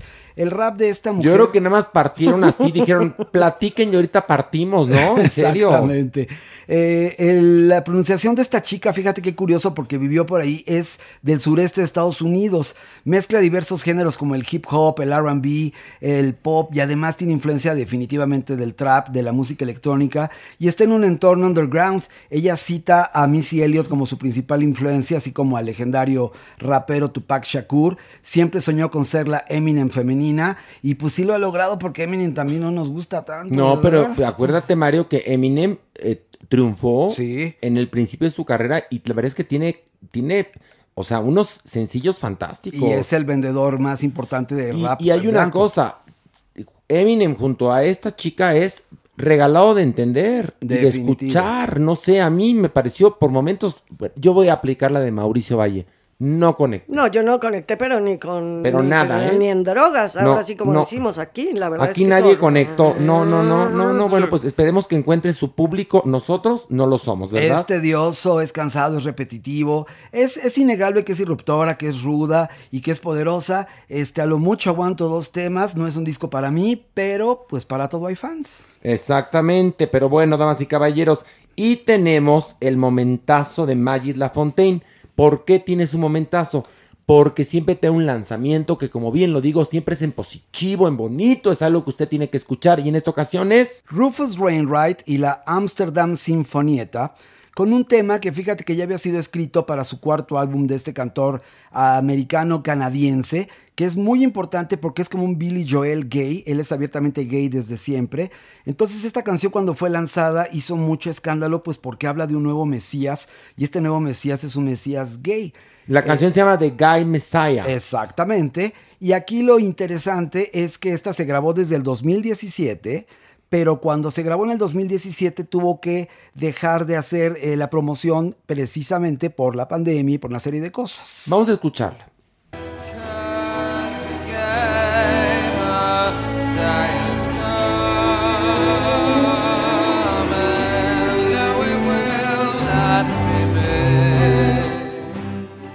Mario, ¿por qué te gusta tanto este sencillo que lo traes aquí y lo recomiendas? Bueno, porque además de que es una canción que ya era muy importante desde hace más de 15 años, esta versión del 2017 es aún más elegante y muestra la versatilidad de Rufus al hacer canciones suyas. El álbum también tiene canciones de Leonard Cohen y Johnny Mitchell, todos eh, canadienses. Y también tienen el repertorio clásicos de Verdi y de Berlioz, cosa que lo hace increíble de verdad. Hay otras sorpresas, este álbum saldrá a finales de noviembre, pero mientras tanto el track y el video, que es un himno aclamado por la comunidad, este es una gala total, es extraordinario. Eh, aquí unas líneas nada más para que entiendan por dónde va la poesía de este hombre. Esto dice la letra. Entonces renacerá del porno de los 70, usando calcetines Gucci con estilo y una sonrisa tan inocente. Mejor reza por tus pecados, porque él caerá de las estrellas del estudio 54 y aparecerá en la escena costa de Fire Island. Ay, ándale, mi Magis, vienes transgresor. En Me serio. gusta, Suena me buena gusta. esa letra, está Rudy. Sí, está padre. sí. Muy padre. Bueno, vamos a esto. Nuestra adopción responsable. Y un aplauso muy fuerte para la Supermana. ¡Eh! ¡Bravo! ¡Qué guapa viene esto! ¡Ay, Supermana! ¿En serio? Súper Mira, arregladísima. para, para andar salvando al mundo, creo que está bien. No, estás muy bien, Supermana. Se me ¿no? jaló la media, mira, pero está bien. No importa, siempre las has traído jaladas. Yo la vi llegar, caminar por el parque Ah, y bueno, sí. le dije, súper, estás más guapa que nunca. No, señora, por favor, pero si usted, qué belleza también. Y bueno, además, es que además Pilar viene bronceada. Viene Exactamente. bronceada, viene bronceada. Viene muy bronceada, viene muy, muy... Hidratada. exa- No, y deja tú, ¿Qué dijiste? humectada. ¿Relajada o qué decías, Pilar? ¿Qué dijiste a media voz? Humectada. Humectada. Humectada. Bueno. Pero bueno, el día de hoy no vamos a hablar de nosotras las perritas, sino vamos a hablar de los perritos de Salvando Huellitas Peludas. Ajá. Fíjate que de repente por eh, etapas hay modas de perros. Por ejemplo, de repente se soltaron los pugs, ¿no? Con los hombres de negro, entonces todo el mundo quería un pug y así. Sí. Luego vinieron los pitbull. ¿Y qué pasaba con estos perritos? De repente ya los veíamos como en la calle, así sueltitos y como que no pasaba. O en nada. peleas clandestinas. Por ejemplo. ¿No? Y también tengo la moda de los dálmatas. También, por eso es algo que es un ejemplo que ponemos aquí que es muy evidente. Bueno, pues ahorita los perros pastor belga está haciendo Uy, la moda. eco. Y entonces ya hay perritos ahí por la calle. De tal suerte que Salvando Huellitas Peludas tiene a Dolly. Dolly es una perrita bastante hermosa, súper cariñosa. Y es un pastor belga. Y es un pastor belga. Y entonces, eh, pues decía Yasmín que de repente ha notado, ¿no? Esta presencia de estos tiene perros. razón, tiene razón. Además, estos perros, los pastores belga, son perros muy inquietos. Sí. Son perros ovejeros. Sí, sí. Entonces, necesitan atención, necesitan cuidado, necesitan ejercicio, etcétera. Pero es así, tan sencillo. La gente compra animales, es que ya es un saber. cliché que lo, lo- lo digamos aquí, pero como si fueran, Juguetitos. pues sí, objetos. Y entonces, cuando el objeto no es lo que tú esperabas, es decir, o te crees el objeto. si te crece el objeto, el objeto te puede morder un zapato, el objeto puede hacer pipí o popó en la sala y entonces agarras y avientas al objeto. A la calle. Con lo cual demuestras pues tu poca empatía con, con- con los seres vivos y con los seres este pues que están eh, sin ningún tipo de protección como son los perros y los gatos y los animales domésticos que pues, están desprotegidos, ¿no? Y una recomendación sería, si tú vas a adoptar un perrito, si tú vas a adquirir un perrito o a regalar un perrito, primero estudia la raza y checa si es compatible con tu entorno o contigo. No, Eso primero- es muy importante. primero con tu chécate, no. economía. Sí, ¿eh? o sea, Primero- son muchos puntos no, a tratar. Lo primero que tienes que checar es si tienes la vocación Además. para tener un perrito. Sí. Así de sencillo. Sí. Ya si la tienes, adelante. Pero bueno, entonces se Dolly, llama Dolly, hembra, un año, Ajá. eh, mediana, es cariñosa, dulce y muy, pero muy juguetona. Bueno, ahí, este, como siempre, saben que en nuestras redes sociales, eh, tanto en Facebook como Twitter como Instagram, del angelito de cuatro patas en cuestión, para que usted se comunique con Yasmín de Salvando Huitas Peludas. Y vamos a nuestra sección. La, sección. Y llegó la gloria de la sexualidad, Jeremy Cruz, que hoy viene, viene discreto, Pili. Me, no, viene y guapísimo. De verdad me gusta. Siempre que vienes así discreto, mi Jeremy Cruz, la verdad, lo alabo y lo aliento a que siga este tipo Fíjate de que- estilo. Te ves muy bien. Vienes, fíjate, eres Guapo. una mezcla entre Madonna y Pedro Infante, de cómo vienes vestido. Ay, ay, ¿Sí o ay, no? ay, ay. Sí, totalmente. Trae camisa de Pepe el Toro y collar de Madonna, ¿no? El collar es como una riatita. Pues una reatita, que bien que le gusta la reatita. Reatita al cuello. Reatita al cuello. ¿Saben Doctor? ¿cómo estás? Estoy muy contento porque ya recuperé mi voz. Ay. pero que este su voz no se había perdido, nada más se apenó. Su voz se apenó. Por eso le pasó lo que nos ocurre a todos cuando en algún momento estamos frente a alguien que nos inquieta.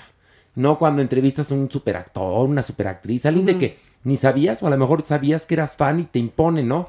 Eso le pasó a mi Jeremy. Pues en no en balde, no en balde, trae colgada su reatita.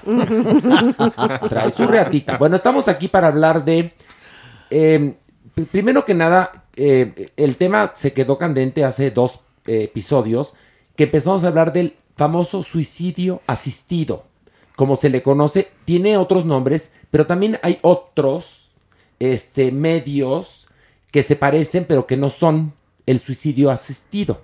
Es decir, hay otros procedimientos, para que se me entienda correctamente, que no son el suicidio asistido y que se practican también en México. Pero bueno, para hablar de eso está aquí Merengón, mi querido Alejandro Brock, Aquí estoy. el periodista, exactamente, está la supermana, ¡Eh! está Pilar, está obviamente el doctor psiquiatra y estoy moi.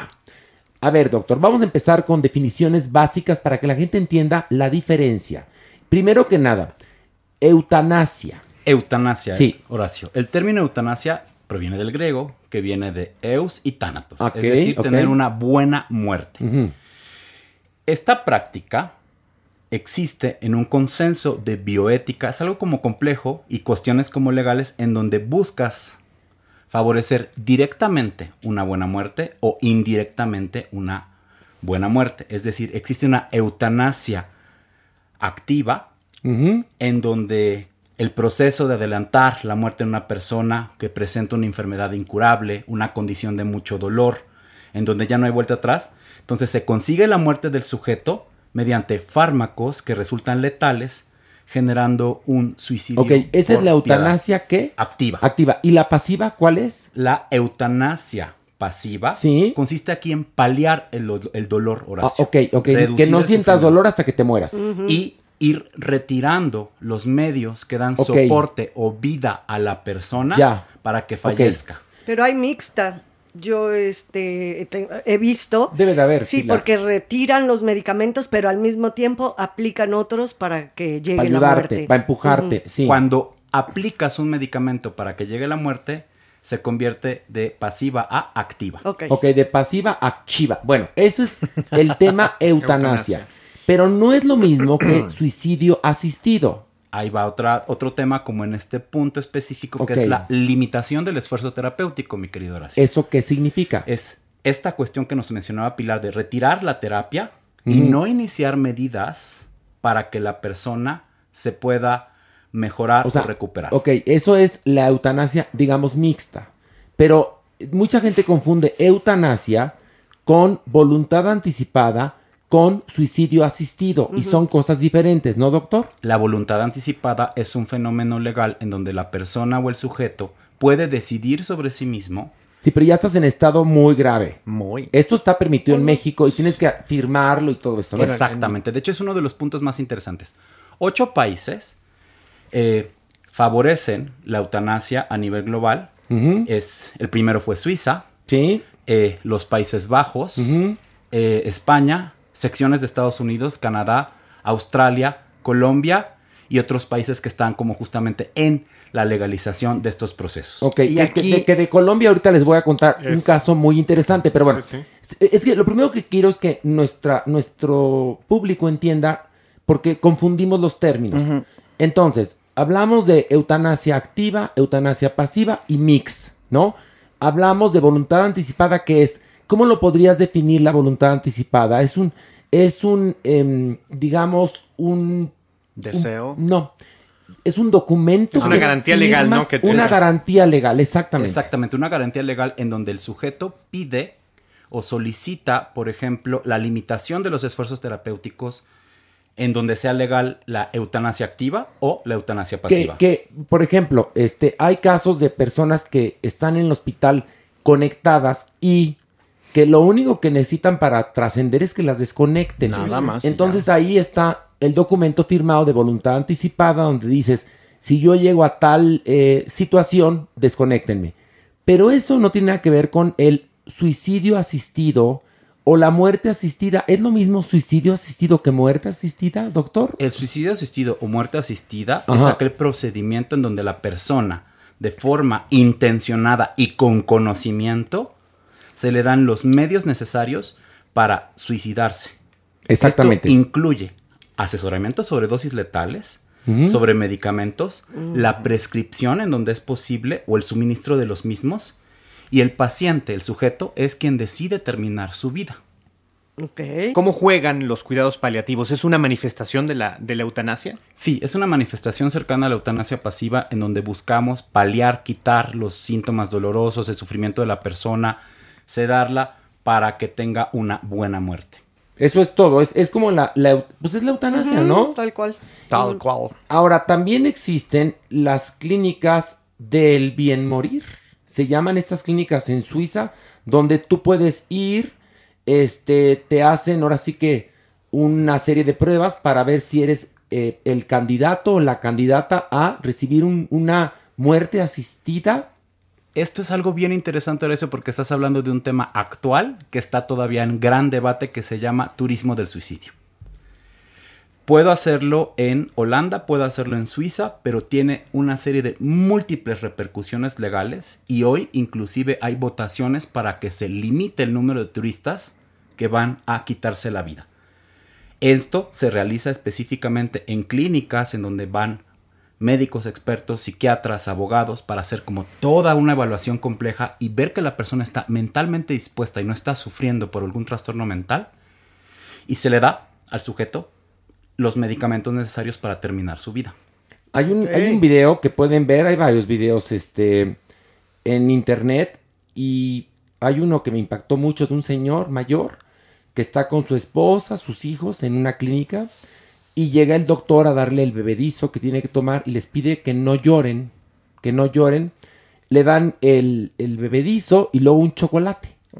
Y todos están muy serenos, muy tranquilos.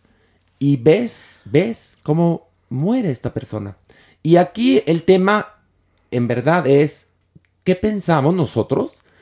¿Lo haríamos? Este, Supermana, ¿tú qué piensas de la muerte asistida? Porque eh, puse eso en internet y la gente me dijo, es un asesinato, porque si es Mm, asistido, no. es asesinato. Le dije, a ver, no, no, no, no. Tiene que ver con nuestro derecho a decidir sobre nuestro propio cuerpo. Tú, Eh, Supermana, ¿qué piensas? No, yo pienso que es un tema, sí, muy ríspido, sí tiene muchas, muchas aristas. Yo creo que cada quien tendría que ser responsable de, pero al parecer no es así. Y nosotros los mexicanos que somos tan apasionados, que estamos siempre cuidando al otro y que estamos, no es que porque lo haces, porque entonces creo que ahí es donde empieza este grave problema. Y lo digo como problema A ver, porque... el, el problema empieza desde que tú eres católico, por ejemplo, Bueno, y entonces, no, no, si te suicidas, te vas al infierno. Sí, Pilar, es que era Pilar. justo de lo que iba a tocar el, el punto, ¿no? Las aristas religiosas en las cuales estamos educados. Nada más Dios nos puede dar la vida y nada más Dios puede quitárnosla. Entonces, socialmente estás transgrediendo éticamente, a fin de cuentas, decidir sobre tu vida. Yo estoy totalmente de acuerdo porque creo que tanto para mí, para mi persona, como para los seres amados, cuando ves que ya tienen una calidad de vida de verdad, que ya no va para otro lugar, yo creo que es algo totalmente piadoso y que debería de ser totalmente Y luego, normal. El colectivo LGBT, ¿no? Que muchas veces lo hemos planteado, que lo hemos platicado tú y yo, Horacio, estamos solos, ¿no? Finalmente vamos a acabar solos porque no vamos a tener descendencia, sí, a lo mejor nos podemos casar o no, y tal vez ahí anticiparnos podría ser, ¿no? Un buen tema. Bueno, yo también estoy definitivamente de acuerdo en que esto debe de hablarse y debe de ser garantizado como un derecho individual. Debemos ya dejar de pensar en lo que está escrito en las normas religiosas, lo que está escrito en eh, también No, el oye, derecho. en los códigos Por eso. morales. No, bueno, inclusive morales, hay más. muchos, muchos códigos penales del mundo, inclusive en el, en, el, en, el, en el nuestro, en donde no está penalizado formalmente el suicidio, pero cualquier práctica justamente va hacia allá. Entonces, desorden público y demás. Y entonces, tanto la comisión del, del suicidio como el intento acaba siendo una persecución en contra de una persona que ya no quiere vivir y tiene Que- todo que el derecho de, ¿Cómo, de- de cómo somos metiches los seres humanos, no? Mucho, y muy metiches. Eh, tenemos ahorita el tema del aborto en México y, y, y ¿por qué no acabamos de entender que las mujeres, igual que los hombres, tenemos el derecho de decidir sobre nuestro propio cuerpo?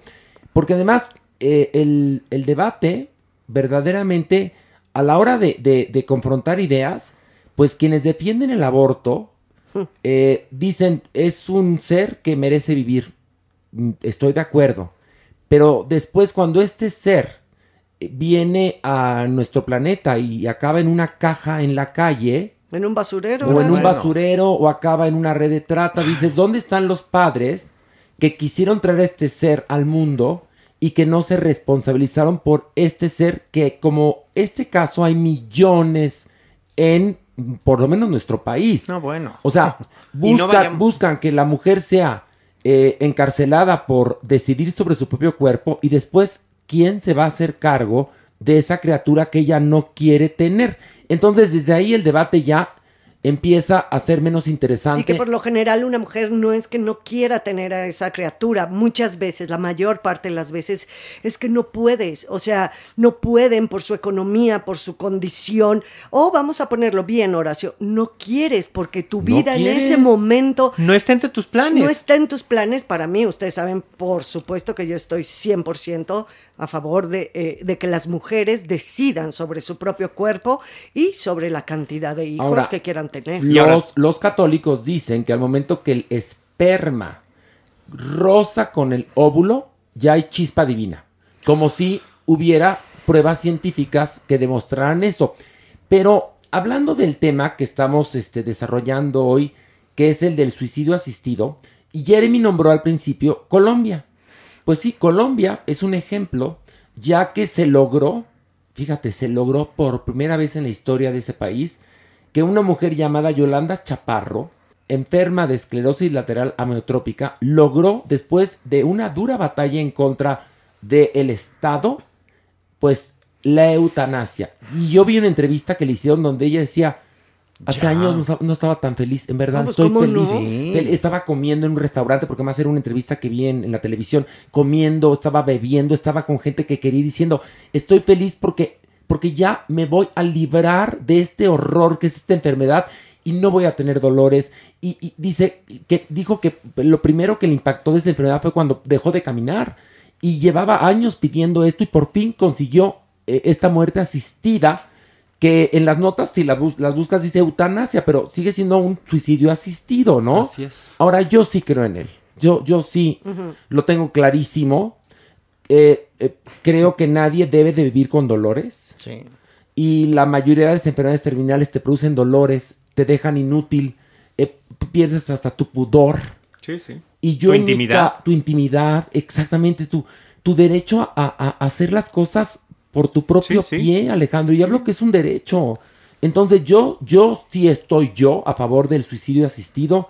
Yo, si me veo en esa penosa necesidad, lo llevaré a cabo. Y que ¿eh? es una opinión individual, porque yo te puedo contar también el caso de personas de muchos años, ya ancianos, que deciden que quieren seguir viviendo, que hasta que llegue la muerte, a la hora que llegue, así lo han decidido, también es súper válido, También, evidentemente. y ¿no? válido decir, tengo una enfermedad terminal horrible, pero voy a luchar hasta el último hasta el instante. último instante. Y ahí sí, cuidémonos, ¿no? Porque Sí. también ahí entran los amigos y los de coraza y los que de verdad han estado contigo. Eso también es importante y hay que decirlo. Oye, pero también te lo voy a platicar, mi querida Supermana. Cuando estás solo en la vida, que hay mucha gente sola, ¿eh? Sí. Sola, mucha. hay mucha gente sola. Hay más gente sola de lo que usted cree. Cuando, cuando e- estás solo y estás enfermo y no tienes hijos, no tienes cónyuge, no tienes quizás dinero, la gente te cuida una semana, dos semanas, tres semanas, cuatro semanas, pero años no, ¿eh? Pero por eso lo digo, es un buen momento para recordarlo y decirle a, esas- a esos amigos que están ahí y que tienen algún amigo en esta situación, que no lo dejen. Eso también Bueno, hay que que más lo de lo que se- consciente. se trata esta discusión es hablar sobre el suicidio asistido, que no es eutanasia, que no son cuidados paliativos, que no es todo eso que se cree normalmente que es y el, el decir que tenemos derecho a decidir sobre nosotros mismos, doctor. ¿Estamos en lo correcto? ¿Usted qué piensa de esta discusión? ¿Que se, se ha involucrado en el tema o le vale gorro? Díganos. Tiene que ser un derecho humano una muerte digna. Que este es otro concepto en donde buscamos morir sin dolor de la mejor forma. Algo que se llama ortotanasia. La discusión está empezando en México y hay tres estados que ya empezaron con los aspectos de eutanasia pasiva. La Super y yo nos dimos a la búsqueda y son Michoacán, Aguascalientes y la CDMX.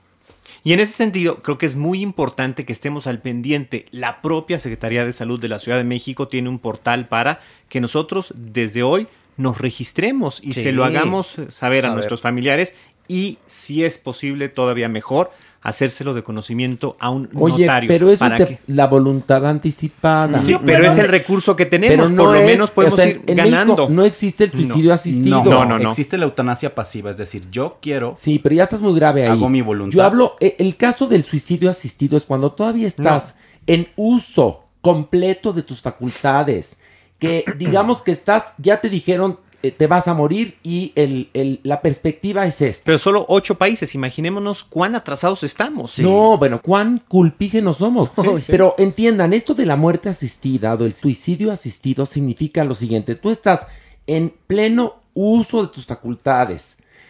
El doctor te dijo que tienes tal enfermedad y que el escenario se va a poner así de grave. O sea, te pueden decir, hay tres escenarios y usted va a encajar absolutamente en alguno de los tres. Y entonces decides que ya se acabó tu tiempo en esta tierra y que te quieres ir.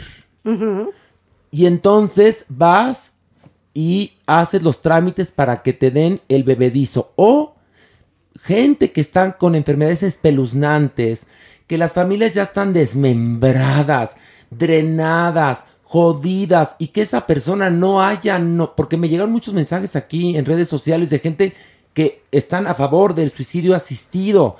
Y, y en esto, una me platica, me dice, mi hermana, mi hermana vive en el dolor, vive fatal, no es feliz, hemos hecho todo, los recursos se nos acabaron, eh, la seguimos adorando, pero ya no sabemos qué más hacer, estamos en ese asunto igual que tú.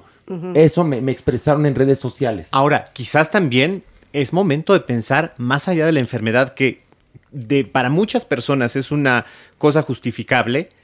Cuando una persona ya no tiene ganas de vivir o no quiere en sus planes igualmente rebasar cierta edad, llegar a cierta condición, ¿por qué razón si alguien por X razón quiere dejar de vivir, también se le debe de garantizar. Creo que ahí Tienes razón. no tenemos que, que siempre estar buscando, es que está en esta condición, pudiera llegar a esto. Si alguien terminó quiere, su, juego, pues ahí está. Mira, yo estoy totalmente contigo, mi querido Mere. Sí. Es verdad. Mira, hay una película que si pueden vean de los 70, Cuando el destino nos alcanza. Ay, me acuerdo ejemplo. Que es una película, bueno, una de las grandes películas de ciencia ficción, eh, protagonizada por Charlton Heston. Y hay un personaje que es un anciano que decide dejar de vivir y se va a un lugar y, en esa sociedad de este futuro apocalíptico existía esa facilidad de ir a un lugar donde te formabas, te asignaban una salita, te ponían las imágenes más bonitas y, Y te daban un bye. bebedizo y, Y bye, besitos, bye, bye. bye. Sí, es una conciencia O sea, progre, la verdad. Esas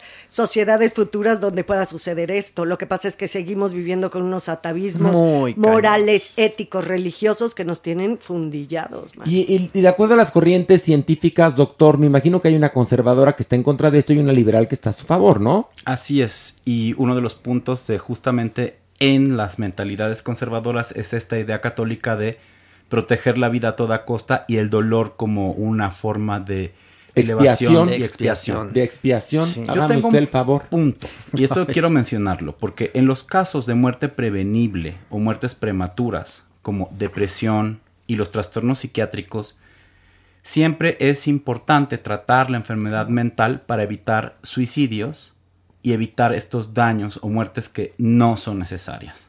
Ok, es que muy eso, es- diferente. eso es otra cosa. Por eso yo dije, en pleno uso de tus facultades.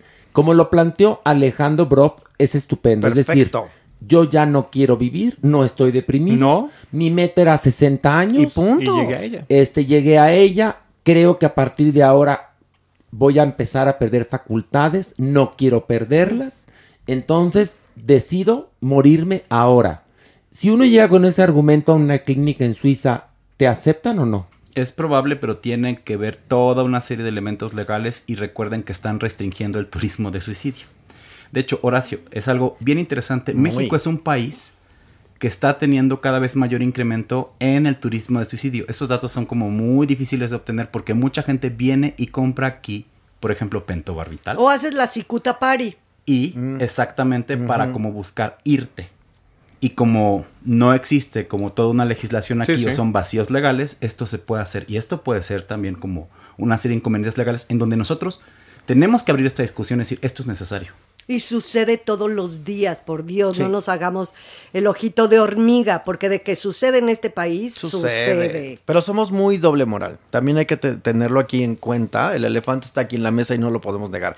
Y somos mexicanos. Y vuelvo al punto. Somos muy apasionados, somos muy metiches. Y no muy, debería de muy, pe- Supermana, diste en el clavo, muy metiches.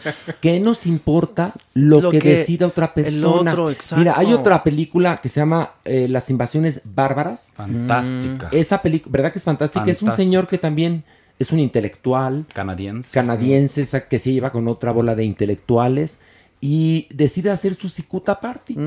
Entonces los lleva a su casa en el campo. Es bien bonita esa película. Se ponen este medio alegres, platican, cenan y después pues se toma lo que tiene que tomarse para, para dejar este plano. Miren, yo, yo creo que eh, yo creo que nadie tiene por qué sufrir horrores de una enfermedad degenerativa, de una enfermedad dolorosa. Este, la verdad es que yo, yo en mi caso, yo sí decidiría eso y es muy mi, mi, mi, mi opinión particular. No estamos incitando a nadie, No. señores, Nada que más quede una cosita claro. que me quedó en el tintero. Sí, si tú decides por el otro, o sea, por lo que decías, Horacio, de No, tu pero eso familiar. es cuando ya tu familiar está. Doctor, usted denos luz al respecto, mejor. Eso ya podría ser eutanasia activa o eutanasia pasiva. Pero ya decides tú porque tu- el Bueno. paciente Ya, ni habla, o ya sea, ni ya habla. está con un respirador artificial. No, y le ves la con- cara de dolor. No, no, ¿y no para puede. qué? ¿Para qué llegar hasta allá? No, no, no, es, es muy terrible. ¿En qué plano estamos en, est- en México, en ese tema? Bueno, acuérdense también hay una obra que se llama Mi vida es mi vida. En inglés se llama Whose Life Is It Anyway, que es una obra de teatro de un atleta que tiene un accidente y queda paralizado. Lo único que puede es hablar. Y es el juicio, esto es una obra de los 70, el juicio que él realiza para tener su muerte digna.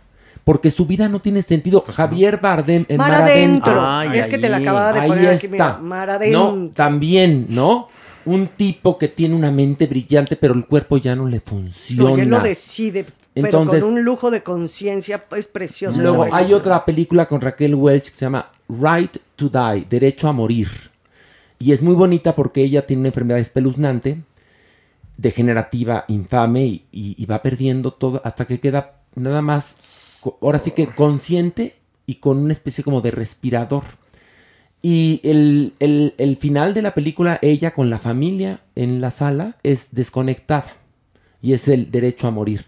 Entonces, bueno, pues es una opinión. Aquí todos coincidimos. No Todos, sé si alguien sí, quiera sí. decir algo. No, no, no. es- es- y además son nuestras opiniones que esperemos, bueno, que estén ahí nada más. Aquí, no, Pero no, no, bueno, queremos ah, no, mi opinión es, ni- yo decido, señores, Sí. se lo aviso, sobre mi propio cuerpo, ¿eh? Ahí Sí, sí, sí, sí. que me vale madres lo que digan los demás.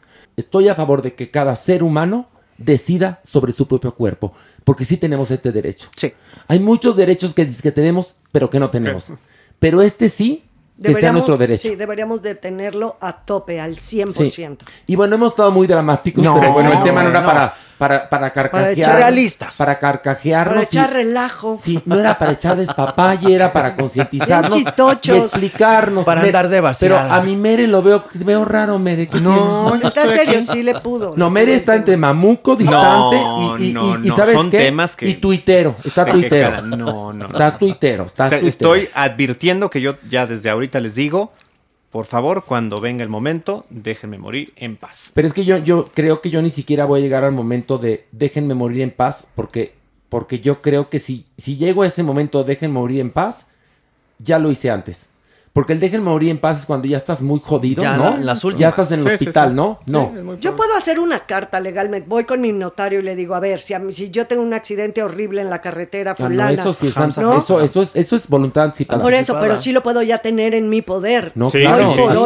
No necesito Pero por estar- ejemplo, si tú dices, eh, fí- fíjate, eh, ah, dices, yo, Pilar Bolívar, eh, le pedí a Perengano de tal, estoy en el absoluto este, uso de mis facultades mentales, a Perengano que me dé este, cicuta, propofol, y Perengano firma y acepta, y tú eh, estás, ahora sí que, eh, en tu sano juicio. Bueno, pues a él lo acusan de asesinato. Sí, sí, sí. Eso hay que tomarlo en cuenta. Y ojo también, con la voluntad anticipada y todas estas decisiones hay que comunicárselas a alguien, porque de nada sirve que lo firmemos ante un notario o lo expresemos si, no, hay, una- un familiar que haga valer eso. Pasa lo mismo con la donación De de, órganos. órganos.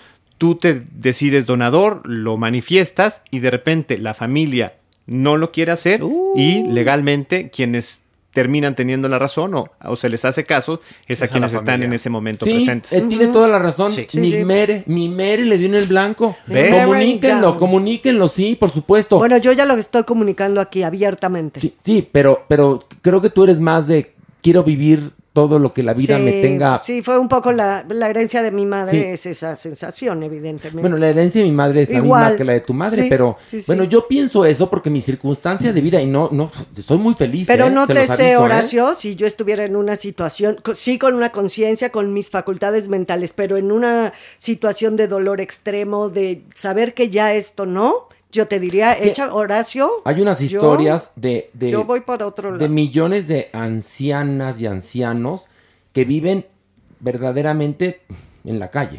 Sí. bueno. Que tuvieron hijos quizás o no los tuvieron, pero pues no prepararon su, su futuro y viven en la calle o viven en la indigencia o viven en asilos que pertenecen a asociaciones de caridad. o en un rincón gobierno. de sus propias casas que está rincón. tomada por toda la familia. Que también, sí, sí, sí, sí, por supuesto. ¿Y, y qué pasaría si tienes una enfermedad? Piensa en eso, una enfermedad degenerativa, dolorosa, espeluznante, no tienes recursos y no tienes quien te cuide. ¿Qué pasa? ¿Qué pasa con esa gente, doctor? Hay una cosa bien interesante porque alrededor de un millón de personas en México tienen esta situación. Y es lo que se cree porque son datos todavía Deben de ser más, doctor. de que viven en abandono. Desconocemos toda la falta de requisitos o los la atención en salud que podrían recibir. Nadie lo sabe. No. Y muchos de ellos simplemente mueren. Que además, mira, si, si nos vamos ahora sí que a las fuentes, Laura Zapata sufrió una serie de horrores.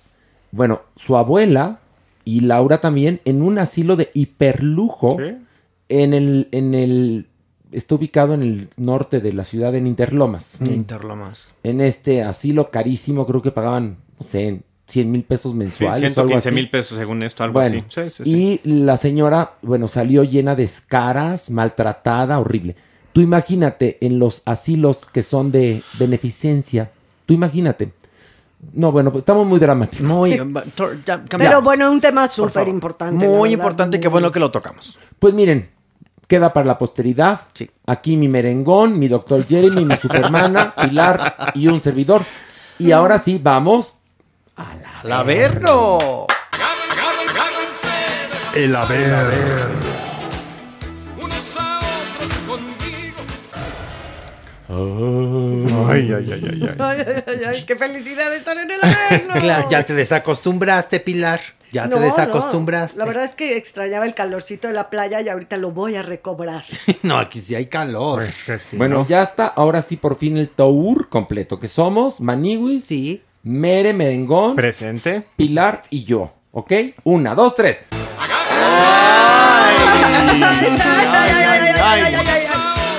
A ver, y dos más dos. Y yo, y yo, a ver, Diablillo. ¿Yo cuando llegué aquí? ¿En el 2000 qué? 2002, ¿no? Exacto. Pero antes de Cristo. Que tú, ¡ay! Mira tú y esta. ¡Ay, muchachos, ¿cómo están? ¡Qué gusto verles! Hola, doñi. ¿Cómo están? Estoy así, aquí con el Diablillo platicando de, de que qué? qué edad tiene él. Ah, y es que, no doy, no oiga, doy. Doña Nini, es que ¿Qué usted pasó? no lo sabe porque vive aquí en el Averno. Pero ya se subió la foto, bueno, dos fotos. La oficial. Oficiales del Diablillo. Sí. Es arroba el diablillo guion bajo 021 su cuenta en Twitter. Y bueno, le voy a, a leer lo que la gente opinó. Lo que se pueda leer, ahora. Dice Tami, ay, ya me dio miedo el Averno. Dice un chico que se llama Holmgok, qué rico está el diablillo. Ay, tú. Pues qué foto subió. Espérate, Javier dice, está potable el diablillo. Luego, Alexandro dice, neta. Ta. Luego dice Trani, ¿dónde va la fila para firmar la sentencia a cumplir con este diablillo? Diablillo. Luego Lexus, o sea, todos hombres, ¿eh? OnlyFans right now. Luego dice, este, uno que, una, una cuenta finísima, putitos golosos. Dice, no sé si darle mi cartera o mi cuerpo. Las dos, mi amor, las dos. Ahora, otro, otro chico que se llama Apolo dice, qué guapo es el diablillo, mejor de lo que imaginaba. Es un chacal de nervios. Y bueno, así un chorro de comentarios. Dice Fernando, el diablillo está muy chacal. Es decir, diablillo impactaste. Oye, diablillo.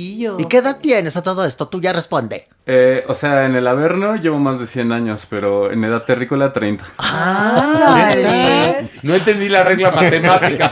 Porque él Ya es- aprendió a Él es hablar. como los años perro. O, o el año caña, ¿no? El año así, como los años perro. Pero el diablillo, Ay, no, le no, pa- no. porque aquí preguntan que, que para dónde bate el diablillo, ¿no? Uy, bueno. Di- decimos que es candidato a ser calado, Podría ser. ¿no? A ver. ¿entienden lo que es el término macho calado? Claro. Pues- es aquel heterosexual que ya se la dejaron ir, pero que no le gustó. Por ejemplo. Eso es un macho calado. sí, sí. Entonces, Diablillo, ¿te darías la oportunidad de probar de hom- hombre o no? Pues a estas alturas ya, ya lo estoy pensando. Ah, muy bien, muy bien, muy bien, muy bien. Muy bien, Diablillo, tú muy bien. Tú muy bien, El Diablillo. diablillo me encanta. Y a estas alturas, ya lo que sea. No, oye, Se espérate. emocionó con tanto comentario. tú. Oye, deseado, Oye, pe- pues. pero ninguna que Dios te bendiga, que te No, no. No, todos de ay, como la pocas mujeres, como la ¿eh, Diablillo? trailer. No, pues Diablillo, venle poniendo precio. También, precio. Ya ¿Por qué claro. no lo subastamos? Eh, sí, ya habíamos dicho. claro. Pero no podríamos caer en, en, en- trata. en- En tráfico en de personas. Sí, sí. Esto ya es trata. Pero, pero, si no, pero si no caemos en la necesidad. Tú escoge para dónde quieres caer. No, pues Diablillo, tú decides y, y nosotros, ya, ya se apuntó el productor Loki que tiene alma de madrota. Eh, ah, eh, ah, digo, no, pues hay que regentearlo. No, a ver, no, no. Es un podcast, no es un prostíbulo. No tenemos nada en contra. Es más, la semana pasada tuvimos a un chico escort aquí, sensacional. Si no escucharon la entrevista, vayan al episodio pasado porque quedó genial. Pero Diablillo, tú ahí decides. Podríamos rifar. Lo voy a pensar porque eh, otra vez, lo mismo. Es Pero a ver, momento. subasta. El diablillo no va solo, va en paquete. Y yo estoy ahí incluida. sí es ¿Cómo cierto. ven? ¿Cómo ven? No, pues Sí. ya se Ay, perdió el doña atractivo. Y- y Ay, no, ya se perdió el atractivo. ¿Qué te pasa a ti? ¿Y usted qué Sí. pitos toca? Muchos y Ah, muy varios bien, muy, pues buenos. Por eso. chiste- Flacos y de oro. Doña Ñiñi, el chiste es estrenar al diablillo y de sí. estreno con usted, pues eso sí ya quedó muy No, lejano, ya. mi, mi reina dorada. Mira no tú. No, pero puedes estrenar. Eh, a ver, la partes. tendrá muchos años, pero de cuando abres un regalo nuevo, es un regalo nuevo. Por favor. Ay, no, no, la- ahora sí. tú. Horacio, no en ese término, no en esa zona. O El sea, creo diablillo. que la Ay, tiene bastante a ver, utilizada. No, no, no, pero espérame. Pero espérame, el, el Horacio. regalo es el diablillo, él es el nuevo. Lo puede, este, puede abrir ese regalo la doñinini con 200 años. Ah, no, eso sí, pero No, la pues es lo doña se estaba, diciendo. no, la estaba doña se estaba apuntando Ah, para que también tú, la Habló estrenaran. la, la Virgencita de las Flores, ahora resulta. ¿Y a ti qué? ¿Y a ti qué? ¿Verdad, Maniguis, que se estaba apuntando Sí, la claro. Y la Mere, otra. Mere. Por la otra, supuesto. con Yo- el socavón ahí atrás, No, por yo, favor. yo estoy guardando mi virginidad No, mi hasta que me case. Mira, yo tengo unas fotos que ¿De son muy reveladoras. Muy reveladoras No, no, las no, fotos. no, no, tú estás guardando, pero en tu parte trasera otras cosas, Maniwis. Es culpa Ya- de, de miel me sabe. Ya por me- eso te dicen la refresquería. Oye, hoy le pregunté a Jeremy, ¿cuándo se me va a quitar el dolor? ¿Te acuerdas de aquel fregadazo Sí. que me di en las escaleras? Sí. Oye, me duró como 15 días ese moreto. Pero me sigue doliendo. A ver, vamos a ver si esto te duele.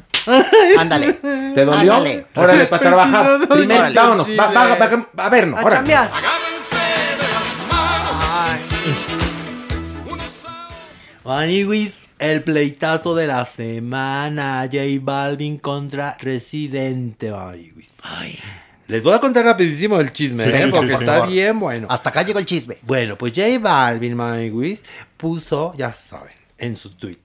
Basta, basta, no nos valora Maniwis en los premios Latin Grammy, Maniwis nomás nos utilizan para dar rating. ¿En los Eso qué? no es justo. ¿En los qué? ¿Por qué premios Latin Grammy. ¿por qué no, no. empiezas a hablar así sí. como con que- No, no, no, me, no me estés criticando de buena onda. Cada, no. cada quien su preferencia. No, pero a ver, la vas, a, a ver, verdad. vas a ver una nota y, entonces cuando ya estás en reportera, Mira, se los voy a contar yo rapidito.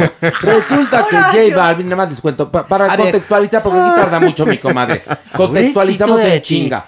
J Balvin se enojó con la organización que entrega los premios Grammy latinos, diciendo que ellos no valoraban lo que él hacía y, y además convocaba un boicot. Sí, sí. Entonces Residente le contesta y le dice, oye, querido, te estás metiendo verdaderamente en lugares muy hondos y tú que hablas y haces música como para carrito de hot dogs. Entonces J Balvin eh, saca una imagen con un carrito de hot dogs y empieza a hacer un negocio.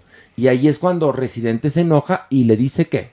Le dice, ay, pobrecito, pobrecito de ti, Maniwis. De veras, eso es no tener lealtad. Yo sí la tengo. Porque después de que yo lancé ese mensajito de que tu música era como un hot dog, tú me hablaste. No, carrito de hot Carrito de ¿no? hot dog. No, que vendía hot música como hecha en carrito de hot dogs. Ah, Sí. ya, ya, que era ya. como si fuera un hot dog. Exacto. Cuando la gente quería comer bien, se iba a un restaurante Ay, y no comía hot dogs. O sea, le digo comida chatarra. Sí, sí, sí, Ok. sí, Bueno, chafa. Pero lo que no sabe nadie es que cuando eh, J Balvin eh, publica esto y entonces eh, le contesta esto, Residente, hablan entre ellos por mensajes privados y J Balvin estaba deshecho, llorando, Lloraba. desesperado, Sí. estresado, arrepentido, no sé cuánto. Y por otro lado le estaba jugando chueco, mostrando o preparando esta imagen de él con el carrito de hot dog, Es que en realidad el carrito de hot dog lo comparte el papá de J Balvin. que es el que le lleva la carrera a J Exactamente, Balvin. exactamente. Y es más, Residente le empieza a hablar, no J Balvin, le está, le está hablando a José. Le Dice, José, yo te di consejos. José, yo te ayudé en esto. José, yo. Y, y empieza a describirlo como una porquería de persona. Muy fuerte. Que nada más está interesado en, en hacer dinero y que no tiene ninguna calidad su música, lo cual estoy de acuerdo con Ni Residente. calidad moral él con otros con otras Exacto, personas porque le dice, tú lo que menos tienes es lealtad. Sí, tú me sí. hablaste llorando para que yo quitara ese mensaje y lo bajé de mis redes sociales. Sin embargo, Manibis, nunca tuviste lealtad con la gente que ayudó en No, tu pero carrera. espérate. Bueno, le está diciendo una cosa. Tú me pediste bajar el mensaje, lo bajé, sin saber que me ibas a traicionar, publicando una imagen en la cual te burlabas de lo que yo decía. Y le decía una cosa muy interesante, Residente, por eso siempre yo he defendido que si una academia quiere premiar a tres películas nada más, Que que, lo hagan haga. lo que quieran. Que lo Porque haga. a final de cuentas, bueno, pues es su organización. Sí, sí. Y es su premio. Y premias a quien tú quieras, ¿no? Sí, señor. Y lo que decía Residente, que me parece muy interesante, es, a ver, para muchos artistas, la entrega del Grammy Latino es su única oportunidad de aparecer en la televisión mundial y quizás lograr una girita de, de- de- de cinco días y comer. Tú estás quitando por puritito coraje y porque eres envidioso la posibilidad de que esta academia haga visibles a muchos músicos. Pero además fue demoledor cuando le dice, ¿por qué no te callaste o dijiste lo mismo ¿Cuándo? el año pasado que tuviste, no sé si 18 o 20 nominaciones? Entonces Claro. sí, aplaudías, todos véanme, aquí estoy, fabuloso. Y hoy llamas a boicotear porque dices que no incluyen a la música eh, actual, a la música latina, a la música urbana y están reconociendo la trayectoria de un eh, Blades que verdaderamente debiera ser para todos nosotros un maestro, porque ojo, él sí hace su música, cada cosa, cada letra, cada nota, y tú, No como tú. nada. Nada. No, y Oye, le ¿y dice algo, le dice algo horrible, le dice algo horrible que le dice, tú no tienes talento. Bueno, pensándolo bien, sí, tienes el talento, el único talento que es para hacer creer a la gente que tienes talento. Exacto. Claro. Y también Balvin lo que hizo es con la imagen del hot dog se empezó a estampar camisetas, te gorritas, digo. todo Negocio, este rollo claro. y a venderlo, ¿no? Y a Que fue decir sí. aparentemente idea del papá, que es el, el, digamos, la mano que mece la cuna de J Balvin. ¿Ya viste cómo lo contaban más rápido que tú? Que No, empezabas, sí. Es que... ah, Mira, lo contaron, lo contaron muy aburrido, pero sí lo contaron más Ay, ahora rápido. resulta tú. Pero es que cuando la mano dijo, voy a empezar. Resulta. No, no, no, deja de estarme criticando mi, mi forma de hablar. Pero no, a ver- Yo tampoco te critico a ti de buena onda. A ver, Ay, como no, cuando me- me da caminas, igual, de verdad. Como caminas y te tropiezas tú solo. Cállate. A ver, a ver, yo ¿sabes nunca qué? te. Yo no-. Pero mira, De nalgadas, para que además Pero a ver, doble. mira, como dicen en mi pueblo, otra oportunidad. Va. Otra oportunidad al Joto. Otra oportunidad. Al Peuteo. Otra oportunidad. Al Otra oportunidad. Al Mampo. Agárrense de las manos, Maniwis. A ver, Maniwis, claro y bien. Por favor, Estoy otra dando oportunidad. bien. Segunda, segunda oportunidad. Vas. Todos junten sus manitas, porque No, no, esta no, es no. una nota del santo Eduardo Verástegui, Maniwis, que llamó sicarios a los magistrados de la Suprema Corte de Justicia, Maniwis. Él tiene una postura antiaborto, todo el mundo lo sabemos, Maniwis. Sí. Entonces en su tweet subió una fotografía de los integrantes de la Suprema Corte y dijo que eran los sicarios más peligrosos de México, Maniwis. Ah, por haber Porque- despenalizado el aborto. Ajá, porque habían dictaminado que penalizar el aborto en México es inco- inconstitucional. A ver, repite. Inconstitucional. Inconstitucional. Ándale, muy bien. Muy Vas bien, muy le bien. salió- Le salió bien, ¿eh? Más, más Sí. ágil, más expedito, mi amor. Pero, ¿qué pasó? Y pues Nada más y ya. No, no, y también nos recordó que acuérdense que nos tembló el 7 de septiembre. No, no, ¿Y eso sí qué? Ah, pues es que eso fue causa, causa de esto. ¿No ves que en las vísperas, bueno, señora, que en las vísperas fue justamente la dictaminación de la Corte? Entonces pareciera que la naturaleza misma, Dios había mandado el sismo Ay. como una manera de manifestarse en contra de esta decisión legal. Y convocó a una marcha antiaborto, el señor, ¿no? Que se llevó a cabo el 3 de octubre. Y chequen nada más esto, sí lo tengo que leer textual. Dice, el actor aseguró que por obra y gracia de la Suprema Corte de Justicia, los vientres de las mujeres se han vuelto el lugar más inseguro de. México. ¡Qué barro! Mm, no, se ve que verdaderamente no tiene idea de nada. De nada. Este sea, hombre no conoce Michoacán. ¿Y sabes No, qué? Se no, ve este que no tiene no. vientre, se Y ve que no es En, mujer. en primer lugar, el señor es hombre, no mujer. Esa- uno. Entonces, que él decida sobre él, en primer Exacto. lugar, no sobre las mujeres. Claro. Por otro lado, se ve que no sabe de estadísticas. México nunca había tenido años tan violentos como los que hemos tenido ahora, amén de la pandemia. Los crímenes en contra de las mujeres han aumentado. Sí. Los crímenes en contra de las sociedades vulnerables han aumentado. Eh, los suicidios han aumentado. La violencia intrafamiliar ha aumentado. Entonces, no, no, un vientre no es un lugar inseguro. Y no Eh, sabe el significado de un sicario. Qué barra basada se Exactamente. aventó, ¿no? Pero este hombre, por otro lado, quiere ser presidente. Lo cual es genial, porque dices, no, pues si, si Lagrimita el payaso también quería triunfar, porque este no. Pero es curioso porque yo creo que él tiene una especie de conciencia selectiva. Totalmente. Porque por un lado, quería apoyar a Trump en un segundo periodo presidencial. No, no, no. Y de Trump, No. pues, ¿qué podemos decir? Mira, que el señor es un misógino de mierda. Racista. Que es racista. Homófobo. Que es un asesino. Que es homófobo. Porque, les cuento, Donald Trump es un asesino. Y no hablo únicamente de cómo trató a los migrantes, cómo los metió en campos de A concentración los niños en jaulas. a los niños en jaulas, sino también su, su trabajo con respecto a la pandemia hizo que muchas personas perdieran la vida. Entonces, él sí puede vincularse con un asesino para tener poder, pero se quiere meter en la conciencia de las mujeres. Pregunto yo, ¿qué no quedamos en que cada quien es responsable de su propio cuerpo, manigües? No, me parece totalmente muy cierto lo que estás diciendo, Maniwis. Que quede claro, ninguna mujer se embaraza con el propósito de abortar. ¿Sí quedó claro eso? Me- me- de verdad que ahora sí, un aplauso, Sí, Manny por favor.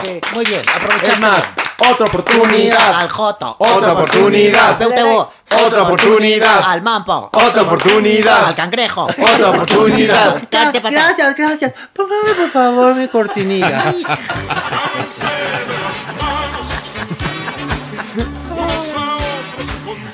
A ver, ándale. Ay, para no salirnos de la porra. ¿Qué? Qué sustazo nos metió Ricky Martin, Ah, mira. Ricky Martin de alguna manera que estuvo relacionado con Eduardo Verástegui. Muy Sí. relacionado, Bueno, o sea, Bueno, Maywis. Bueno. Oye, pero sustazo que nos metió Maywis. Sale en una entrevista que le hicieron en Univisión. Ay, Maywis. Parece que la comadre se nos cayó de cara.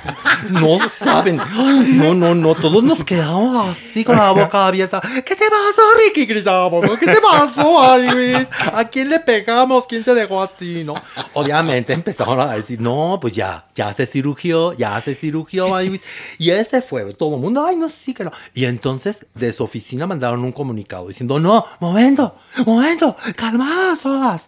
Ricky Martin no se ha tocado su carita. No, no. Fue una reacción alérgica a un suerito que se puso. Y entonces, ay, por favor, pobrecita, pobrecita. ¿Y nosotras qué, no? Chiflamos y comemos pinole. Pobrecita de ti, vela a ver la cara a otro. Clararira, que la señora se cirugió. Clararira, ya no de soportar a los gemelos y se arrancar así las todas las canas a jalones y entonces por eso ya se está arrugando. Y se cirugió y no, no le creyeron. Y entonces salió el propio Ricky Martin. Con un filtro de nervios. Ya, ya le echaste a perder. Con un filtro que podría purificar su Texcoco.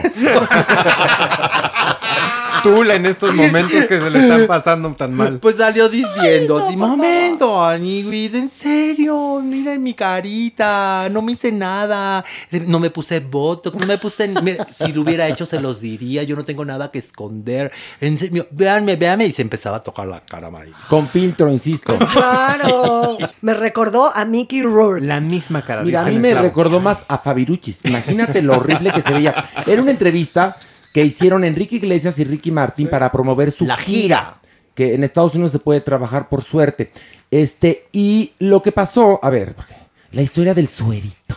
Se puso- te- cu- nunca me ha pasado a mí en la, en la vida, y vaya que yo voy mucho al dermatólogo y conozco mucha gente, ver que alguien le provoque una reacción así, un suerito. Tan fuerte. Un suerito te puede provocar reacciones, claro, Claro. pero no son así. O sea, es decir, un suerito no te provoca una reacción que parece que te metiste tres litros de Restylane. Sí, Es no, un no. rash, ¿No? es Era como un irritación. peeling muy abrasivo. Aquí parecía que- te puede que- quedar exactamente como un peeling, pero aquí se le inflamó la cara y justamente se le inflamó en las zonas donde te inyectan. Sí. O sea, se notaba que se había puesto Botox y se puso Restylane. Lo que yo sí creo es que se le pasó la mano. Ande. Y tenía el compromiso y dijo, ay, ilumínenme y a ver si esto sale Sí, bien librado. Sí, pero sí. no la No, libró. obvio no. Porque el, el video que sube tres o cuatro días después ya está menos inflamado, pero trae un filtro que... mm, pero no se parece Gasparín, no se le ven ni las facciones.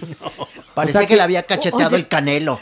Un poquito No. más alto el filtro y se convierte en un ser de luz. No, te lo juro, en serio. Terrible. Pero terrible, Pues sí. terrible, terrible, Ay, terrible. Pero sí, ya se, ya se, ya, ay, ¿tú crees? Ricky tiene 50 años. A ver, O sea, obviamente va al dermatólogo. Está bien. De- lleva mil, o sea, Ricky siempre ha ido al dermatólogo porque ha tenido problemas de, del cutis. Cutis. Y entonces se cuida muchísimo y en las entrevistas está una persona direccionando la luz y no dejan que la entrevista pase si no está iluminado Ricky de cierta manera. Te lo juro porque lo he entrevistado Y está 300 súper veces. bien, qué bueno que se Qué bueno. que Tiene todo el su- en derecho. su carita todo lo que quiera. Pero el problema es cuando apareces como Mickey Rourke o pareces Fabiruchis y eras Ricky Martin, pues sí te da coraje porque dices, mana, no te hubieras hecho eso, No, te veías muy sí. bien. ¿Quién nos quiera ver la carita con esa carita? pues? O si te lo vas a hacer, guárdate en tu casita Ándale. 15, 20 días que te desinflames y Eso sales ya. al mundo. Clararira. Ya sales muy yoyis, pero yo creo que salió del dermatólogo, dijo, ya me, ya ando pues, corriendo a la entrevista y llegó hasta como, como una comadre que nos llegó un día sangrando, ¿te acuerdas? es verdad. ¿Te Pues sí, guárdate un ratito y vuelves a salir guapichimi, porque guapo está el chamaco. Ok, Sí, lo otro- está. otra oportunidad. Venga. Vámonos. Otra oportunidad. Arroz. Otra oportunidad. Con popote. Otra oportunidad. Coca-Cola. Otra oportunidad. Cucharadas. Otra oportunidad. Por favor, ponme, por favor.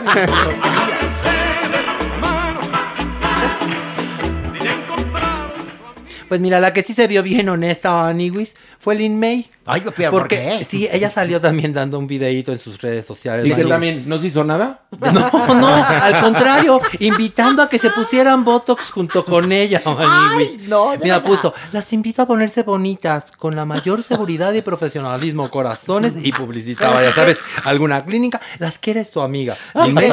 Y es que si la ves, Maniwis. Bueno, Si quedamos como ella, no rosa. queremos ir ahí. Hasta con el pelo rosa. Sí, estaba muy producida Millie May. Así es que, pero mira, ya que honesta, está invitando a que se Pero, pongan votos. a ver, la belleza está en el ojo de quien la mira. Y entonces, si ahora- ella se ve guapa, pues ¿cuál es el No, problema? yo pregunto una Digo cosa. yo. A ver, piensen nada más. Si tú ves un anuncio así, con esa modelo, ¿irías? No, por supuesto que Espérate, no. Maniwis. Yo digo, Sale- ¿no? Sale en otro video con el doctor que pone el botox. y ahí es sí donde dudamos. Porque mi doctor Maniwis tiene un hocicón, un labio que ya lo quisiera Miren, yo les voy a decir algo. Si No, usted no, está no, no, pensando en ponerse algún inyectable, nada más vea la carita del que se lo va a poner. Siempre. ¿Te acuerdas de este doctor venezolano que está ahorita en la cárcel que acusaron de, famoso, de, sí. de coca, mota y de, y de operar a la gente y desfigurarlas y, y decirles que él es un super doctor cuando no era creo que ni doctor? Bueno, le ves la cara y dices, yo No. contigo ni el saludo, mana, en serio, ¿no? Pues haz de cuenta esto. ¿Se acuerdan del doctor del billar también? Bueno, otro, no, otro. Te, no te operaba dragueado de la tigresa. No, adorado. La propia Valentina de Albornoz. Bueno, otra, otra. Puro doctor Bueno, muerte. que en paz descansa. Alfredo Palacios, que no era doctor, pero daba consejos de todos y tenía un programa llamado Salud y Belleza y él ni salud ni belleza. ¿Qué Eso era lo más genial. Parecía que él se intervenía en la carita. No, bueno, sí, se notaba. Pero tal vez Pero sí. en hágalo usted mismo. No, se ve que mi, mi Alfredito en su momento se operó la nariz él solito. Se aplicaba sus consejos. No, la metió en agua caliente con las yemas de los dedos de la forma deseada, luego la refrigeró y como no le gustó, la repitió. Pero bueno, entonces Lin May anuncia Botox. Maravilloso. Otra más, vámonos.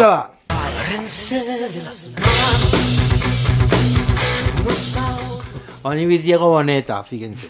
Fíjense que lo entrevistan a a Diego Boneta y le preguntan, oye, ¿qué sientes? ¿Sabe qué sientes de que ya se va a terminar la última temporada de Luis Miguel? ¿Ya? ¿Ya estás preparado? Y nada más suspiró Aniwis diciendo, clararira que sí, Maniwis, clararira que sí estoy preparado, no me va a costar ningún trabajo soltar este personaje, que lo vengo haciendo desde el 2018, como dice México. Ya quiere quitarse el pípila. Es que ha de sentir que trae un pípila, 500 kilos de piedras encima. No, él dice que ya está preparado para nuevos proyectos, para experimentar cosas nuevas, Maniwis. Y bueno, y muy feliz porque lo nominaron a los premios platino de cine iberoamericano. Pero los premios platino no sirven ni para tener la puerta. Ya, ay, pero lo nominaron. Oye, pero además lo más genial es que Diego Boneta se fue a Estados Unidos, igual que Kate del Castillo. A triunfar. A triunfar. Y, y uno acabó haciendo la serie de Luis Miguel para Netflix México Pues sí. y la otra, La Reina del Sur para Telemundo. O sea, ¿Cómo ¿para le qué te hacemos? fuiste a los Estados Unidos, mana? ¿Cómo le No, pues yo digo, no, ¿para qué viajaron tanto? Te hubieran conseguido aquí en la Narvarte Pues igual. aquí en, en un casting en la Doctores y, Y ya. Isa haciendo mi vida. Hazme el carbón, favor. No, ya ni me diga. Esa No, tecla bueno. no me la toque, doña Eso no va a salir bien, no se preocupe, mi doña Nini. Eso, eso promete ser, aún sin haber comenzado a filmarlo, un fracaso. Totalmente. O, o verdaderamente algo como para que usted vaya a derechos humanos a denunciar crímenes de lesa humanidad, doña. La belleza lleva implícita una maldición. Ya lo dije yo. Y ya veremos qué pasa. Muy bien, por eso la Maniwis no está maldita. Ay, pobrecito. ¿Qué? Clarira, tengo ¿Qué? poquita, Oye. poquita malditura. ¿Qué? ¿Qué? Oye, dime que tengo tantita malditura. Sí sentí bien gacho de Es buena que se me ocurrió que, que si hacen Di- Diana el musical en México. Ah, yo podría hacer a Lady Di. Ay, pero un momento. No me vayan a poner como la reina Isabela Lupita Sandoval de buena onda. Porque sí, la- el casting hay un poquito. allá en No, Beatriz. Moreno. No, Gerardo, Gerardo González. Gerardo González que esté. No importa en qué papel, pero que esté. Es que siempre está. Siempre está. Es el papel del ropero. Y que haga. Puede ser Lola Cortés Camila. No, a ver, el casting está. o sea, No, también que esté, también que Bueno, Pero esté. Maniwis que sí, sí, está. sí, sí, por- Sí, sí, toda la versión. Lady. Que nos haga la de Lady D. El problema va a ser el príncipe. El príncipe. ¿A quién le quieres poner de príncipe? Ay, pues está ahí. ¿A quién Diego te- Boneta. Diego No. Boneta. No, no, no. te- a ver, de estas glorias del teatro musical, Sí, sí. ¿a quién tenemos? Protégeme, protégeme Este, con las glorias del Betote. teatro musical. A Betote. A Betoto. Betoto. No, no, espérate, no, una gloria más joven. está No, no, no. Ya muy, muy palomeado. Necesitamos. que- A, a Montesoro. Montesoro. No, ya está también. A Lizardo. bueno, a Lizardo. Pero le Ay, pintan bueno. su pelito. No, uno más joven, por favor. A ver, uno, es que todos los demás más jóvenes ya no, es- no están nada viriles. Podría ser, pero podría ser Carlos Rivera. No, Carlos Rivera ya va a ser José el Soñador. Sí, sí. Empiezan a ensayar ya cierto. y en febrero estrenan. Alan Estrada. No, pues el chiste es que sea, que, o sea, que sí, se pa- sí vaya atracción, ¿no? No, pues de la Lady Di al Príncipe Carlos, digo yo, ¿no? O sea, no todo, mira, a ver, hay diversidad en el teatro musical, pero cuando tienen que salir de heterosexuales, pues también tienen que verse heterosexuales, digo yo, ¿no? Además, digo, para que la convención, ¿no? Claro, Tú o- como Lady. Di estás perfecta porque va a ser una Lady Di medio afro. No, y aparte bastante este, barato, Frágil, para la, y y barato barata. para la Oye, producción. cantas. y No, cantas. no, canto, te, luego, doy, pero- te doy de 19 años a 30 y tantos. Pero espérate, a la reina Isabel sí me gusta Lupita Sandoval para esta puesta en escena. Y el príncipe Carlos, pues Alan Estrada y ya. Sí. Pues ahí está. Ya Y está. Camilita. Camilita, espérate, déjame buscar. Anaía lo puede hacer swinger. Analia Lue te podría hacer tanto al príncipe Carlos como a la reina Isabel. Te quiero, te quiero, Ani. Es que estaba pensando también en Chantal Andere haciendo el príncipe Carlos. Estaría también bien. No. Sí te canta, sí, te canta. Pero tiene más la cara de charola. Yo ya no puedo más, por favor. ¡Qué belleza! Pues no sé, pero cuando la monte, ya sabes que la va a montar Morris Gilbert, seguramente no. porque- Ay, pero aquí les vengo a anunciar nene, el ese- estreno. esa, esa obra sí es imposible que, la- que alguien, que algún productor la quisiera poner aquí en México. A no, ver, te voy a decir una cosa. ¿Quién iba a montar Ghost, por ejemplo, que fue un fracaso en Broadway? Yo la vi en Broadway y dije, qué mierda. ¿Cómo hablaría? ¿Quién en su sano juicio va a comprar esta porquería? Pues la compró Morris.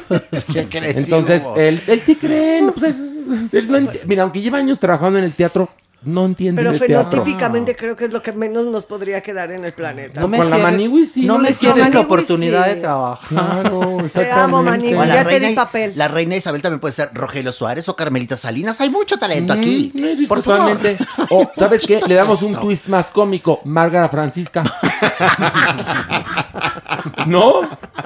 ¿Y sabes qué? Y del príncipe Carlos, Albertano. Ahí está. ¿Sabes que es muy Ahí versátil? está. O el otro, el que es compañero. Ay, de Adrián Uribe. Adrián Uribe. Escoge. Ay, Le no, pues, no, no, pues ya métanme a los mascabrothers. Ya, Nos metemos, ¿sabes qué? De fotógrafos. Porque ves que hay un ballet Claro, de claro. fotógrafos que la Ahí, persiguen. Los buitres, Hay los como buitres. 16 mil fotógrafos en la obra. No, te digo que hay un contingente ahí de budget que son fotógrafos, que son los, famosos, este, los paparazzi, Los ¿no? paparazzi. Y entonces ahí metemos a los más ¿Y el mayordomo? Ay, el mayordomo Gerardo González. Ese sí es Gerardo. Gerardo. Ese sí es Gerardo. Mayordomo, ya sabes, de la diversidad, Gerardo González, para el número, porque tienes un número muy Sí. simpático Muy. cuando la transforma. Picaresco. Sí. Picaresco. Los Híjole, vestiditos, no, y ay, aquel, sí me aquel. emociona, Ya, sí me oye, pues, emociona. ya. Tanto vestidazo. Se va a ver muy padre en la cartelera Maniwis en Diana el musical. Ay, manden ya los memes, por favor, que Ya. los manden Diana ya. de, Manden los memes. Diana de Waffles. Aunque tengo. Diana de Waffles. Es Diana de Waffles. Aquí va a cambiar, Diana va a de cambiar un poco la historia. En lugar de hacer obras de caridad, va a ser waffles. Ay, nada más me da un poco de miedo, porque ¿Qué? en la ciudad son muy maloras. Imagínense en los espectaculares.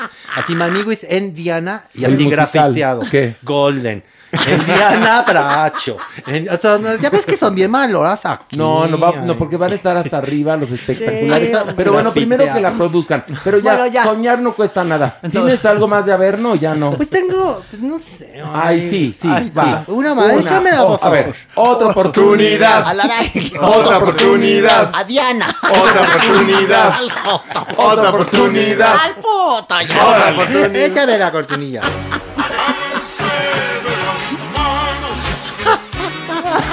Ya hasta la rola se descompuso. Ay, ¿cómo no, Maniguis? Pues más descompuesto va a estar Luis Miguel, Maniguis. ¿Por qué, cariño? Pues demanda millonaria. ¿Qué le pasó a Demanda mi sol? millonaria que ya tiene mucho tiempo. Pues fíjense que Javier Francisco Guatemala, Maniguis, era su empleado quien le cuidaba la casa en Acapulco durante 24 años. Y en el, ve- en el 22. A ver, otra vez. 2012, Tranquila. A Cachetador. ibas, ibas muy, Muy bien. bien. A ver, ¿qué No me dijiste? No me sí. pegues, ¿Qué, no, qué porque dijiste? estás hasta sobando Yo te la agarro. Yo te la agarro. No me Sí, agarres, no, no me- no. Toma, Ay, toma, no. toma. Ay, Por fueron en- muchas. No, Ay, pues. patada, ya, no, la- se la ganó por endeja. Muy bien, vamos. Bueno, en el 2012, Maniguis, un día llegaron con Javier Francisco y dijeron, ¿Sabes contar? Pues ya no cuentes con tu trabajo. ay, ya no estamos que nos cuides la casa de Acapulco, con permiso, adiós. Y obviamente los demandó. ay, demandó a Luis Miguel por despido injustificado. ay. Y entonces, bueno, imagínense, imagínense, ya va a cumplir casi 10 años este juicio. Entonces, pues ya, ya están hartos, ay, pero llegaron los, los representantes legales de Luis Miguel y dijeron, ya, ya, hay que muera todo. Mira, te vamos a dar 200 mil dólares. Y ya, ¿no? Ya Ah, chitón, bueno. chitón. Ah. Y dijo, no. No, pero piénsale. Y que, y No, que- por y- favor. y que le dice el señor Guatemala, y le aplico el de, hijo de Maniguis, yo sí te estaba esperando más. Mira, no me daría por mal servido si fueran unos 500 mil dólares Órale. Y entonces dijeron, y le aplicaron él también la de, hijo de Maniguis, ahorita no te estamos llegando a esa cantidad. Dijo, bueno, pues que siga entonces el proceso. Y entonces entrevistan al abogado de este señor Guatemala, en donde dice que ahora sí se va a tener que presentar Luis Miguel a la próxima audiencia.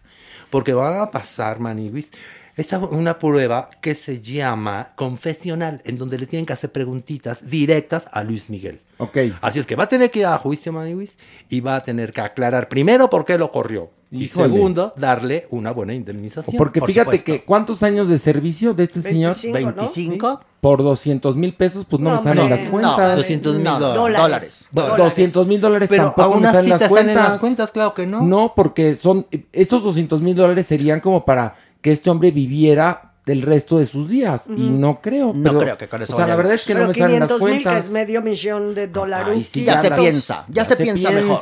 Pero bueno, Luis Miguel tiene muchos problemas ahorita. Está lo de lo- metido en los Pandora Papers. El yate. El él, peso. Él y muchos maniguis como Shakira, como Miguel Bosé, como Julio Iglesias. Oye, Chayane. Chayane. Chayane. El niño Star, el que siempre se porta muy bien. Porque Chayanne, tiene que cambió un de- Cardex impecable. ¿Qué, qué, qué, qué, qué?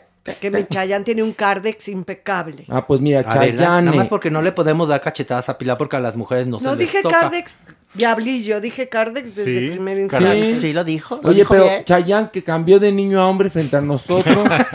no, no cantaba así. Pero también ni Alejandra Guzmán, o sea. Digo, por si no- Bueno, fíjate, la ironía es que la- las únicas que no están en los Pandora Papers son las Pandora.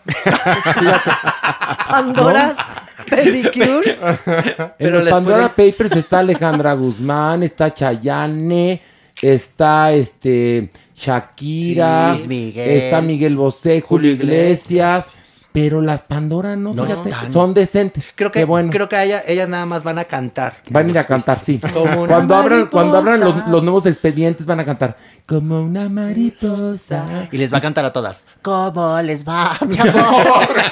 ¿Cómo les va? Exacto. ¡Qué impacto tú! ¡Qué impacto! Cuando les digan, mira nada más cuánto costaba el departamentito que te compraste de lujo y van a cantar. Este es más que yo. Esa canción no es, no es de Pandora. Ay, pobrecito. ¿Qué dijiste? Yuri. Ese es Yuri. Ese es de yo. no, no. Eh, eh, De entrada con la melodía de una canción de Pandora cantas una Ya Yuri. sé cuál es. No, no. Eh, otro ocupa. Exactamente. Ahora sí, me Ahora sí, por pendeja. La de Yuri es, ella, más que yo, es otra. Eh, Ella. eh, Es que como yo fui a ver su concierto, hacían un hacían un mix, hacían un mix. Tú no fuiste a ver el concierto de Yuri y las Pandoras. Ay, Mira no, tú. si el Joto es bien vaciado. de Es bien burlero. Ay, damas y caballeros. Burlero. Burlista. Burlista. Bueno, verdaderamente hoy, Maniguis, No, empezaste estuve de- muy bien. Empezaste muy mal. No, no, Luego mejoraste. Luego se fue a las estrellas. Luego te fuiste al, al Pulitzer. Y al final acabaste en la mierda. Es que, es que la Averno es como una montaña Eso No, ya me di cuenta, ya me di cuenta, pero bueno, ya, ya, ya, ya llegó Magis. ¡Bravo! Eh, ¡Bravo! Con Lili. Gracias. Porque Magis viene a hacer, digamos, el, el evento de cierre de este podcast. Me parece muy bien. Siempre con una frase que es como una llave. Que además les voy a confesar algo, el que busca las frases soy yo y las dice él. Es cierto, El huevón, sí, Es ya, ya, fuera máscara. El huevón, hasta su frase hay que Nunca mandarle. me lo imaginé. ¿Verdad? Así es, pero si me permites dedicarse a la hermosa diosa arrodillada. A mí. Muy bien, Mario. Perfecto. Escuche qué belleza. Venga. Un hombre con una idea nueva es un loco hasta que triunfa. Mark Twain. Ay, muy bien. Aplauso para Mario. Qué Aplauso. bien. Bravo, Mario. Y para Horacio Bien. que la buscó. Gracias. Pero eso es un secreto que nadie sabe más que ustedes. Y va a quedar entre nosotros. La frase que trae Mario, él, él la dice, se la adjudica, pero la busqué yo. O sea, yo vengo siendo la chacha de mi Magis. La Pero es- mano es que Eso nada la más lo sabemos Pero- nosotros. secreto, ¿eh? ¿Qué? Ya se acabó el podcast. No, no me digan eso. Que nunca nos falte el averno. Horacio. Pensé que era otra cosa lo que nunca nos iba a faltar. Eso, eso también que nunca nos falte. Tampoco. Que nunca nos falte. Nunca nos falte. Bravo, bravo. Vámonos en silencio. Porque el ladrillo se quedó dormido. Vamos. Chao, chao. Esto fue Farándula 021. Recuerda, un nuevo episodio cada jueves.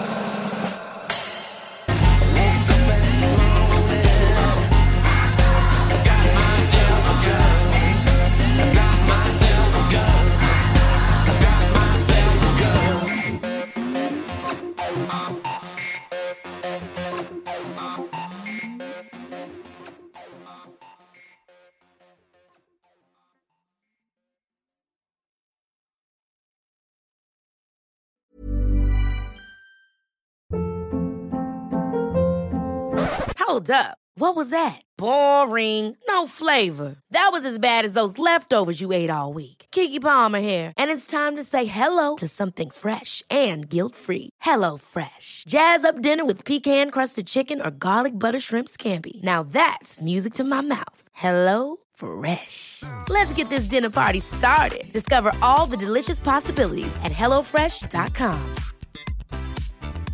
Want to get a chiseled look in the jawline? Sculpt and shape your jawline with added volume from Juvederm Volux XC. Juvederm Volux XC is an injectable gel specifically designed to be robust enough to improve moderate to severe loss of jawline definition. And it is the first and only hyaluronic acid filler approved for the jawline. Add volume to your jawline for a chiseled look with Juvederm Volux XC. For important safety information and to find a licensed specialist, visit juvederm.com.